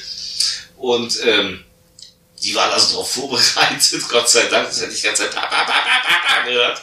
Ähm, aber es ist eben die, ja, die Fortsetzung von Adonis Creed. Er wird jetzt Weltmeister, gleich am Anfang des Films in einem relativ, ja, gar nicht mal so emotionalen Kampf, aber es wird auch gesagt, du hast keinen großen Gegner gehabt, aber dann kommt er und er wird gleich in der ersten Szene des Films eingeführt. Dolph Lundgren ist wieder da, Ivan Drago ist da und er hat seinen Sohn mitgebracht, der aussieht wie der Steinmensch aus äh, Steroidmonster. Der Steintyp von den Fantastic Four. Also ein Typ, der dich mit einem Schlag umhaut. Viktor Drago ist, ist der neue äh, Stern am russischen Boxhimmel und er will natürlich jetzt, weil Ivan Drago ist in Vergessenheit geraten, hat sich durchkämpfen müssen, keiner hat ihn mehr gemocht, damals. Russland, wir wissen ja, wie Russland, Russland ist heute nicht viel besser, aber es heute halt moderner, aber ähm, er wurde halt fallen gelassen und er kämpft sich jetzt mit seinem Sohn wieder an die Spitze und er will natürlich einen Kampf gegen Adonis Creed, Adonis Johnson, wie auch immer man ihn nennen möchte, und der geht darauf ein, was Rocky gar nicht gut findet und sich von ihm lossagt und sagt, da bin ich raus. Und der Kampf geht natürlich, wie damals bei Rocky 3, äh, geht er schief und Adonis kriegt ordentlich eins auf die Mütze, verliert aber nicht seinen Titel, weil er wird nochmal niedergeschlagen, als er schon am Boden lag von äh, Victor Drago, weswegen äh, die, dieser beim Kampf disqualifiziert wurde. Wir kommen zu der Sinnkrise von Adonis Creed. Und irgendwann kommt Rocky zurück und sagt, pass auf, ich trainiere dich, jetzt musst du aber den Willen haben und ne, äh, fight for your right to party. Komm, wir fahren in die Wüste. Wir fahren in die Wüste. Ja, Sylvester Stallone hat übrigens hier wieder das Drehbuch geschrieben. Unter Merkt anderem. man. Unter anderem. Und ja, er hat natürlich diese, diese, du kannst alles schaffen, was du willst. Und äh, Also man, man, man, man merkt an dem Film schon, dass er wieder so ein bisschen das Projekt so in seine Hände genommen hat. Ja, geiles, also erstmal finde ich an dem Film unglaublich sympathisch, dass er diesen eigentlich flachen Charakter von Ivan Drago nochmal aufgebaut hat und seinen Kumpel, seinen Kumpel Dolph Lundgren. Hier eine, äh, der hat ja nur wenige Szenen leider im Film, aber diese wenigen Szenen sind so, äh, äh, er spielt sich damit so in den Vordergrund mit seiner geringen Screentime. Das ist großartig. Und es gibt diese geile Szene, wo er plötzlich in, in Adrians im Restaurant von Rocky sitzt und sie diese Heat-Nummer haben, wo sie sich gegenüber sitzen. Und das ist eine Ja. ziemlich starke Szene. Übrigens die einzige Szene, für die Manfred Lehmann ins Synchronstudio musste, um äh, Dolph Lundgren zu sprechen. Ja. Ansonsten redet Lundgren nur Russisch. Und da hat man das Original belassen. Ähm, Ja. Nee, da, ähm, das, das finde ich ganz toll, vor allem, weil äh, bei Lundgrens Figur, ähm, auch wenn die nicht viele Szenen hat und auch wenn es nicht so ausbuchstabiert ist, aber du kannst wunderbar in diesen paar Szenen ablesen, die ganzen, den ganzen Werdegang der Figur ablesen. ja. So dieses so, dieses so, er war der große Star, er war so ein hochgezüchteter Boxer, ist nach Niederlage gefallen gelassen worden, alle haben sich von ihm abgewendet, seine Frau, äh, Brigitte Nielsen, die hier irgendwie auch nochmal mitspielt. Ja, die hat auch das fand noch ich, Das fand ich auch irgendwie toll, das fand ich irgendwie cool, dass sie auch nochmal kurz auftritt. Äh, sie hat sich auch von ihm abgewendet und er ist wirklich ins Exil gegangen und hat, also seine Frau hat ihn und den gemeinsamen Sohn sitzen lassen. Ähm, und ist jetzt mit irgendeinem Oligarchen-Typen verheiratet. Und er wittert ja jetzt seine Chance wieder ein bisschen auf Wiedergutmachung. Weil am Anfang denkst du ja auch so, ja, er macht das so ein bisschen aus Rache, die ganze Nummer, weil er jetzt Rocky dafür verantwortlich macht, dass, äh, dass er verloren hat. Aber eigentlich kommt ja am Ende, äh, kommt ja am Ende durch, dass er, dass das ja nicht so sein eigentlicher Antrieb ist. Nein. Und er hat eben Sondern auch dass, dass er es ja für seinen Sohn macht. Und da ist eben auch das Ding, das Finale von Creed 2 ist Ja. wieder unglaublich packend. Also das ist wirklich unglaublich packend. Und es hat ein, es hat ein geiles Ende. Also das, das, das, der Finalkampf hat ein großartiges Ende, was einen Bogen schließt zu Rocky 4 Ja. der großartig ist. Und auch Sylvester Stallone verabschiedet sich hier von Rocky. Und nein, Rocky stirbt natürlich nicht, aber Rocky geht tatsächlich zu seinem Sohn und lernt sein Enkelkind kennen. Und das und, bleibt dann halt da. Also so so beendet Rocky seine äh, seine Rolle. Er sagt dann auch zu Adonis äh, zum Abschluss noch, das ist jetzt deine Zeit. Also Ja. er übergibt das Zepter. Hat ein paar schöne Bilder noch zum Ende. Und ich mag Creed 2 unglaublich gern. Und wie gesagt, man braucht fünf Minuten, um sich bei Jürgen Proch noch einzuhören. Das geht mir jedes Mal wieder so. Also, Boah, das fand ich im Kino halt auch ganz. Also ich wusste ja auch, was kommt und meine Freundin war mit mir im Kino, wir haben uns Rocky, äh, Rocky, ich sagen, wir haben uns Creed 2 angeguckt und, und aus dem Off kommt einfach Jürgen Proch nur und dann kommt erst Sylvester Stallone ins Bild und meine erste Reaktion von meiner Freundin war halt auch, Moment, das ist falsch. ja, ja. Was ist das für eine Stimme? Weil wir vorher nur mal den ersten Clip geguckt haben und da war Danneberg halt noch präsent. ja. Ähm, ich finde es halt, ich finde es, ähm, dass die Broch nur besetzt haben, ist logisch, Ja, macht Sinn, ja, keine Frage.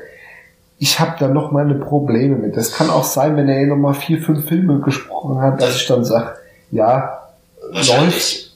Ähm, Ja, mit klar. Daneberg Aber- ist so omnipräsent. Das Problem ist aber auch, ähm, wen hätten sie nehmen sollen? Eine Stimme, die schon tausend, äh, wen? Manfred Lehmann oder, äh, äh, Ja, äh, also deswegen ist, Klar. sind ja alle, die sind, mittlerweile sterben ja viele Synchronsprecher weg. Und äh, wenn ich so äh, Joachim Tench stehen sehe, der muss immer mehr Leute übernehmen. Der passt immer super, aber der kann ja nicht jeden sprechen. nee. Ähm, da wird's Aber- und Jürgen Prochnow spricht niemand anderen. Ja, aber ich finde, bei ihm merkst du auch, ähm, dass er, glaube ich, nicht so der erfahrene Synchronsprecher Ja, ich ist. finde, das macht er gut. Also Ich finde, ich finde, ich finde, er ist, er hat sowas raus. Ich finde halt, er bringt in manchen Nuancen nicht so rüber, wie es Danneberg halt rüberbringen Ja, kann, gut, weil okay, er, ist- weil, weil, weil, weil Danneberg ja nochmal eine ganz andere Range hat. Ja, aber, Aber, das kannst du ähm, nicht ersetzen.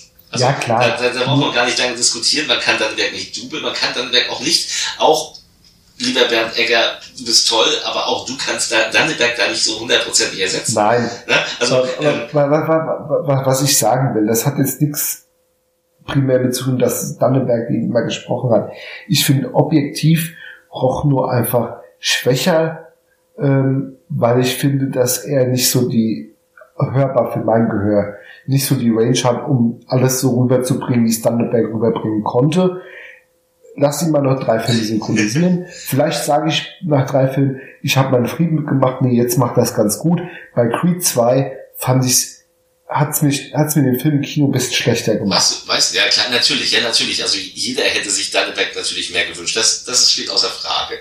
Aber wenn du dir äh, Creed 2 die Synchro schmackhafter machen möchtest, dann guck doch einfach vorab den relativ zeitgleich äh, erschienenen Oh. Direct-to-Video-Titel Backtrace, in dem Sylvester Stallone nur wenige Szenen hat, aber von Axel Luther gesprochen wird. Es ist ganz furchtbar. ist, ist auch, ist auch ein IFO-Titel. Ja.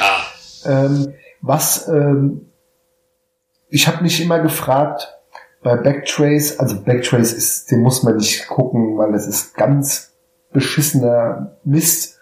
Äh, wem hat Sylvester Stallone noch einen Gefallen geschuldet? Ähm, ähm, Ja. das, das, das Ding ist ja tatsächlich, IFO vermittelt ja ähm, ihre Filme in Paketen. Ja. Also, also, also die machen mit so Leuten wie Bruce Willis zeitweise, dem geben die paar Millionen und sagen, hier, du hast dann irgendwie für zehn Tage Arbeit und in den zehn Tagen dreht er Szenen für vier Filme. So ungefähr. Und äh, dasselbe haben sie bei Stallone auch gemacht. Das wird ein Drei-Filme-Deal war das. Das Ja. war eben, die haben gesagt, wir produzieren, Stallone wollte selber Fortsetzung zu Escape Plan machen, weil er fand die Idee cool, äh, mit diesem aus dem Knast ausbrechen, dass man das ja variieren könnte und könnte da so ein Franchise draus machen. Aha. Und IFO hat gesagt, komm, wir produzieren da zwei Sequels, ähm, dass die Direct-to-Video werden würden, wusste vielleicht Stallone selber auch nicht. Ähm, wir drehen die Back-to-Back, wir geben dir so viel Geld und dafür drehst du uns noch einen dritten. Ja. Und das war eben dieser Backtrace, Ja. wo es um, wo es um Matthew Modine geht, der irgendwie äh, ehemaliger äh, Bankräuber irgendwas, der Kohle versteckt hat und jetzt unter einer Amnesie leidet. Und jetzt wollen irgendwelche Ganoven mit ihm das Geld finden und Stallone ist ein Detective, der irgendwie den ganzen Film von der Pinball steht. äh, und, und, und, und, und überlegt, wie er das jetzt verbinden könnte. Also es ist, und am Ende darf er dreimal mit einer Pistole rumballern. Also es ist schwacher Mist. Ja. Also auch unfassbar billig. Ja. Das ist so ein Bruce Willis Film. Genau, und dann kam ja eben noch der besagte Escape Plan 3 oder Escape Plan The Extractors, wo dann wieder Jürgen Prochnow tatsächlich übernahm. Danke an KSM hierfür, dass ihr dann wenigstens die Kohle investiert hat für den Schrott. Äh, inszeniert von John Hertzfeld, der ja schon diesen Reach Me gemacht hat und sonst auch nie wirklich was groß gerissen hat. Ähm, auch ein ganz schwacher Actionfilm. Wird von vielen immer gesagt, so, oh, Escape Plan 3, der ist aber wieder ganz ordentlich. Ja, der ist, wenn man den direkt mit Teil 2 vergleicht, sicherlich etwas besser und Stallone hat etwas mehr Screentime und ist auch etwas mehr in der Action. Aber im Grunde ist das auch eine ganz schwache Direct-to-Video-Nummer, die man echt nicht gucken muss. Der auch noch billiger aussieht als der zweite. Ja, das kommt Also das muss man auch mal sagen. Ja. Also, da, also dafür, dass Stallone hinterher groß Werbung gemacht hat und gesagt hat, ja, äh, weil Stallone fand den zweiten selbst scheiße Ja, äh, und hat gesagt, ja, das ist furchtbar. Er hat gesagt, ah, der dritte. Er hat gesagt, da, sein Kumpel inszeniert den und der dritte wird richtig gut.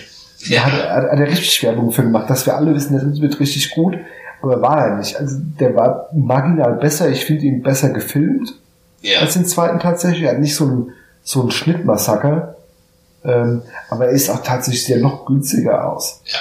Also dafür, der sieht wirklich aus wie in sieben Tagen in Bukarest in irgendeine so eine Gefängnisruine runtergedreht. Ja, das stimmt wohl. Ja, und dann auch irgendwie Stallone und, und hier seine Freundin in dem Film, die irgendwie 50 Jahre jünger ist. ja, die wird entführt und nach Hongkong und dann muss er die Ja, ja. rausholen. Äh, ja. Ja, und dann kommt irgendwie wieder Dave Batista vorbei, ja, der zumindest in dem Film einen ganz coolen Auftritt hat. Daniel Bernhardt spielt noch mit. Die haben eine coole Kampfszene. ja, aber Ähm. rettet doch alles nichts. Ja, aber ansonsten, ansonsten der Rest ist vergessenswert. Ja. Ja, und dann Ja. kommen wir zum letzten Film des Abends, dank Corona. Sonst hätten wir wahrscheinlich schon zwei weitere Filme, über die wir sprechen könnten. Ja, wahrscheinlich. Wahrscheinlich, ja, die wären auf jeden Fall schon draußen gewesen. Das, die sind ja wegen Corona alle verschoben. Aber der letzte Film ist dann eben, äh, ja, wohl auch der letzte Film aus seinem anderen Franchise, nämlich aus Rambo. Obwohl wir alle dachten, dass John Rambo das perfekte Ende hatte, dachte sich Stallone, noch kann ich Action. Und ich Die Millionen nehme ich noch mit. und er hatte tatsächlich, ja, er hatte, das, das Ding ist, als er damals Rambo 4 plante, war diese Idee seine erste Idee. Also es hieß damals immer bei Rambo 4, das ist ein Film, der in Mexiko spielt, ähm, wo er dann Mädchen raus befreien muss. Und genau diese Idee hat er dann Jahre später eben doch nochmal, 2019, in Rambo Last Blood verewigt. Ja, Der ist ja jahrelang immer angekündigt worden. Ja, Da kommt noch ein fünfter, dann kam er wieder nicht, dann kam er wieder, dann kam er wieder nicht, dann hatte äh, Stallone und Avi Lerner hatten Krach ja, und dann, dann lag auch Expendables 4 auf Eis und also alles, dann zwischendurch sollte das mal so ein Predator-Ding werden. ja, das gab's ja auch. Gott sei Dank haben sie das nicht gemacht. Ja, das wäre das wär richtig Panne gewesen. Das hätte Das das, das, hätte das. Franchise komplett kaputt gemacht. Al- Also wie schon, wie, wie schon diese News kam, dass, wo das ja aktuell war, dass äh, Rambo dann irgend so ein, was war das, irgendwie so ein genmanipuliertes Wesen Ja, Jagen soll. irgendwie jagen soll, da habe ich mir schon gedacht, das ist schon so Panne. Warum? äh, äh, Also, also wie kann da einer sagen, das ist eine geile Idee? Nein, und das ist, das hat er dann ja Gott sei Dank auch nicht gemacht. Ja, er hat dann die Rambo Last Blood gedreht, der sicherlich nicht die Stärke mehr hat von John Rambo, aber Nein. der altersbedingt wohl die beste Idee war, zu dem Zeitpunkt noch zu machen. Auch wenn der Film kein großer Hit war. Er ist im Kino relativ gefloppt. Er lief auch nur in den kleineren Serien bei uns. Aber er wird auf Video schon sein Geld gemacht haben, weil er war auch nicht teuer. Denn hier spielt John Rambo eben, er ist ja in Rambo 4 am Ende nach Hause gekommen auf seine Ranch und genau die beherbergt er jetzt.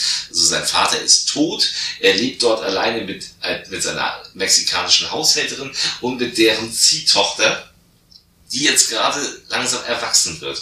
Und Rambo ist mittlerweile ist kaputt, er ist auf. Und das mag ich sehr an dem Film. Rambo muss Tabletten nehmen, seine, seine Zitteranfälle und seine, seine Kriegsvision in den Griff zu kriegen. Er ist also wirklich kaputt. Er hat sich sogar ein Tunnelsystem gebaut. Ähm, das hätte sich sonst nur Jason Voorhees im äh, Markus Nispel Remake gebaut. Also er hat sich quasi paranoide Vietnam-Fluchtwege gebaut, weil er wirklich noch am Krieg leidet. Er möchte diesen auch nicht zeigen. Also er gibt dem Mädchen das Er hat ja auch ein paar mehr Kriege mitgemacht. ja, ja. Ähm, also er ist, er ist wirklich gezeichnet, das finde ich toll. Und dieses Mädchen möchte aber irgendwann ihren Vater kennenlernen. Und deswegen reist sie mit einer Freundin nach Mexiko, wo sie von dem Vater übrigens direkt an der Tür abgewiesen wird. Mit dem Motto, ich will dich gar nicht sehen. Und sie geht daraufhin mit in, in ihr in eine Bar und dort gerät sie an einen Menschenhändlerring, der sie entführt und äh, zur Pro- Zwangsprostitution zwingen will. Und Rambo, der das spitz kriegt, geht jetzt los und will sie zurückholen. Und er ist halt alt und äh, kriegt ordentlich auf die Fresse.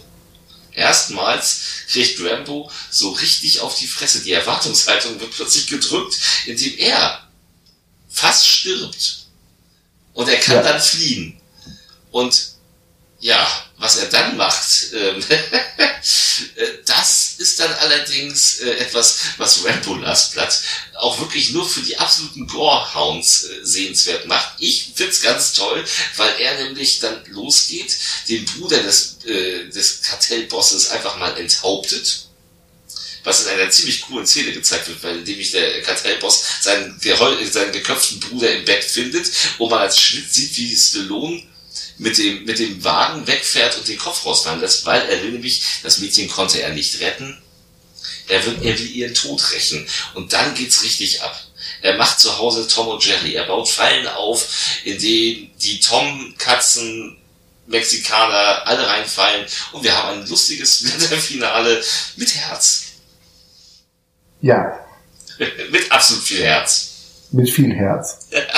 Ähm, ich mag den Film. Natürlich ist er schwächer als der vierte. Natürlich hat er nicht sein müssen. Aber insgesamt ist das ein Film, der den inneren Schweinehund ordentlich befriedigt gegen Ende. Und es ist ja, solange Stallone noch Action machen kann, es ist hier noch tatsächlich, er spielt es noch glaubwürdig. Äh, deswegen ist es für mich okay. Ja, weil halt auch actiontechnisch auch nicht viel passiert. Nein. Außer im Finale. Richtig. Das ist ja das Ding. Das- also ich habe ich hab mir bei Rambo Last Blood auch gedacht so, ah, warum muss er den jetzt so machen? Brauchen wir noch Rambo? Ich war im Kino und ich war halt auch echt enttäuscht, als ich aus dem Kino kam. Also ich war mit einem Kumpel, mit einem Kumpel drin und wir sind rausgegangen und er sagte auch gleich, das war jetzt ja nix. Also Das fand ich nicht. Also ich, aber ich wusste, dass mich ein ruhigerer also, also, also ich habe das auch gemerkt. Es war, es war zwar ein kleines Kino, es war, war relativ gut besetzt. Also das, das sind alle so raus und so. Ah, naja. Also das, das war so ein bisschen. Ich finde, der Film hat ein Problem. Na, Da, dass der äh, auf der einen Seite, da wirst du jetzt wieder sagen, äh, aber ich finde, es ist halt auch eigentlich nur ein 0815 Taken Rip-Off. Von, von, von der Story her. Dieses, äh, wir gehen nach Mexiko. ja, ja. Und ja, es ist ein 0815 Taken Rip-Off. Und ich finde, es ist für einen Rambo-Film, für so eine ikonische Figur, auch irgendwie zu lahm. Und ich finde das dann auch, er ist auch nicht spannend, er ist auch absolut vorhersehbar, er ist auch irgendwie, ich kann es nicht so beschreiben, er wirkt auch einfach müde, der Film. Also er wirkt auch so, und dann am Ende noch mal irgendwie für 10 Minuten Rambazamba machen, damit die Gorehounds auch noch was zum, zum Jubeln haben. Ah, nee. Ich, ja, ich mochte Also, es. also für, also auch, dass Stallone da vermöbelt wird. Äh, ja, das ist an sich ist es eine nette Idee, aber es ist fucking Rambo. Also, also, also, also er läuft da einfach da rein und das ist ja, also du kannst mir vieles erzählen, nicht, dass John Rambo da einfach reinläuft und sich vermöbeln lässt. Also so Ja, es- viel, also das, das hat mich also alles, ja, ich weiß, ich, ich, ich weiß deine Kritik, ich kann deine Kritik auch nachvollziehen. Trotzdem hat mich das alles nicht gestört. Also mich hat's gestört. Ich muss aber auch dazu sagen, ich war im Kino echt enttäuscht. Ich habe ihn ja dann noch mal zu Hause noch mal gesehen. Da fand ich ihn einen Tick besser, weil da wusste ich, was auf mich zukommt und dann konnte ich mich drauf einstellen. Und dann, dann musste ich sagen, dann war der Film zumindest eine kurzweilige Angelegenheit. Aber ist nach wie vor für mich der schwächste Rambo-Film. Ja, das, das, das sicherlich. Also das, äh, das unbestritten. Natürlich ist er der schwächste Rambo-Film und natürlich. Weil da ist, weil, weil, weil, weil da ist für mich auch nix, an was ich mich da irgendwie hochziehen kann. Der erste, der erste, haben wir drüber geredet, den finde ich eigentlich in allen Punkten vollkommen. Zwei und drei sind super, 80er Actionfeuerwerke. Der vierte ist, ist eine Schlachtplatte vor dem Herrn. Und beim fünften, der hat nix. Was für, der könnte auch ein x-beliebiger Direct-to-Video-Film sein. Also, der- So ein Film, so ein Film könnte auch Scott Atkins drehen. Ja, macht ja nichts. Nein, also Ja. ich hatte ich habe mich unterhalten gefühlt, aber das ist, aber es ist eben auch wirklich, es ist, es ist natürlich der schwächste Rambo, aber Stallone ist ja Gott sei Dank immer noch am Drehen. Also das Ding ist, ähm, da können wir jetzt leider nicht mehr drüber sprechen. Äh, eigentlich wäre jetzt Samaritan schon draußen gewesen. Der wäre, glaube ich, Ja. letztes Jahr, Ende letzten Jahres gelaufen, indem er einen ko- super, kommen ein, sollen. ein, ja, einen alternden Superhelden spielt, der äh, sich versteckt hält und von einem äh, ja, von einem Teenager gefunden wird und irgendwie, man weiß es nicht genau, was da passiert. Es geht halt in die Action-Richtung. Es wird ein melancholischer Action-Film sein, der bestimmt hoffentlich Spaß macht. Ich weiß es nicht. Und in Suicide Squad äh, spricht er den, den Hai. Ja, geil. Da sieht man schon im Trailer jetzt, also da gibt's Trailer. Hand. Hand, ja, Hand. ähm, gut, da wird in der deutschen Fassung nicht viel übrig bleiben, weil da wird man sich dann natürlich nicht wahrscheinlich Jürgen Porno holen. Ja, Ansonsten ist natürlich Expendables 4 immer noch nicht hundertprozentig vom Tisch, also wahrscheinlich schon, aber ne? Und es gibt immer noch eine äh, in Vorproduktion ist Little America, ein Science-Fiction, Action, Adventure mit Sylvester Stallone in der Hauptrolle. Was das wird, weiß man auch noch nicht so richtig. Aber wir, Ja. werden, bestimmt, wir werden bestimmt später auf unserer Seite davon schreiben. Und dann äh, natürlich noch der Rocky 4 Director's Cut. Ja, der Der- heute fertiggestellt wurde. Der an dem Tag der Aufnahme, Mittwoch, der 6. Äh, Dienstag, der 6. April, heute ist Dienstag, äh, heute Sylvester Stallone gepostet hat, dass der heute fertiggestellt wird. Da bin ich sehr gespannt, was daraus wird. Ja, Was da bin ich auch gespannt. Ob der Film jetzt besser oder schlechter wird. Er soll auf jeden Fall keinen von diesen, er soll den Roboter nicht mehr haben. Was Nee, eigentlich ganz gut ist. Ja, vielleicht hat er ja noch eine Trainingsmontage ausgegraben. Wir kriegen noch ein Musikvideo. Ja, Das wäre. Wir werden sehen. Also, Das wir werden, wir werden darüber auf jeden Fall berichten. Aber jetzt sind wir dann erstmal natürlich für heute am Ende. Mal sehen, welchen Actionstar wir uns demnächst mal vornehmen werden. hast du besondere Wünsche? Auf, oh, das diskutieren wir in der ruhigen Minute aus. So spontan möchte ich mich da jetzt nicht festlegen. Auf jeden Fall müssen wir irgendwann mal Schwarzenegger machen. Ja, Schwarzenegger natürlich schon. Aber es gibt ja auch noch äh, ganz viele. Ich bin ja immer noch für die Bruce Willis Paycheck Challenge. Ja, fick dich doch, die kannst du alleine machen. Das gucke ich mir nicht, die Scheiße gucke ich mir nicht an.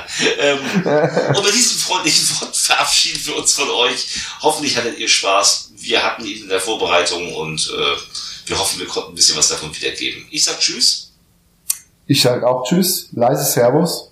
Und äh, nicht vergessen, besucht uns auf unserer Homepage, folgt uns auf Instagram und äh, folgt uns auf Spotify. Da könnt ihr dann auch diesen Podcast hören.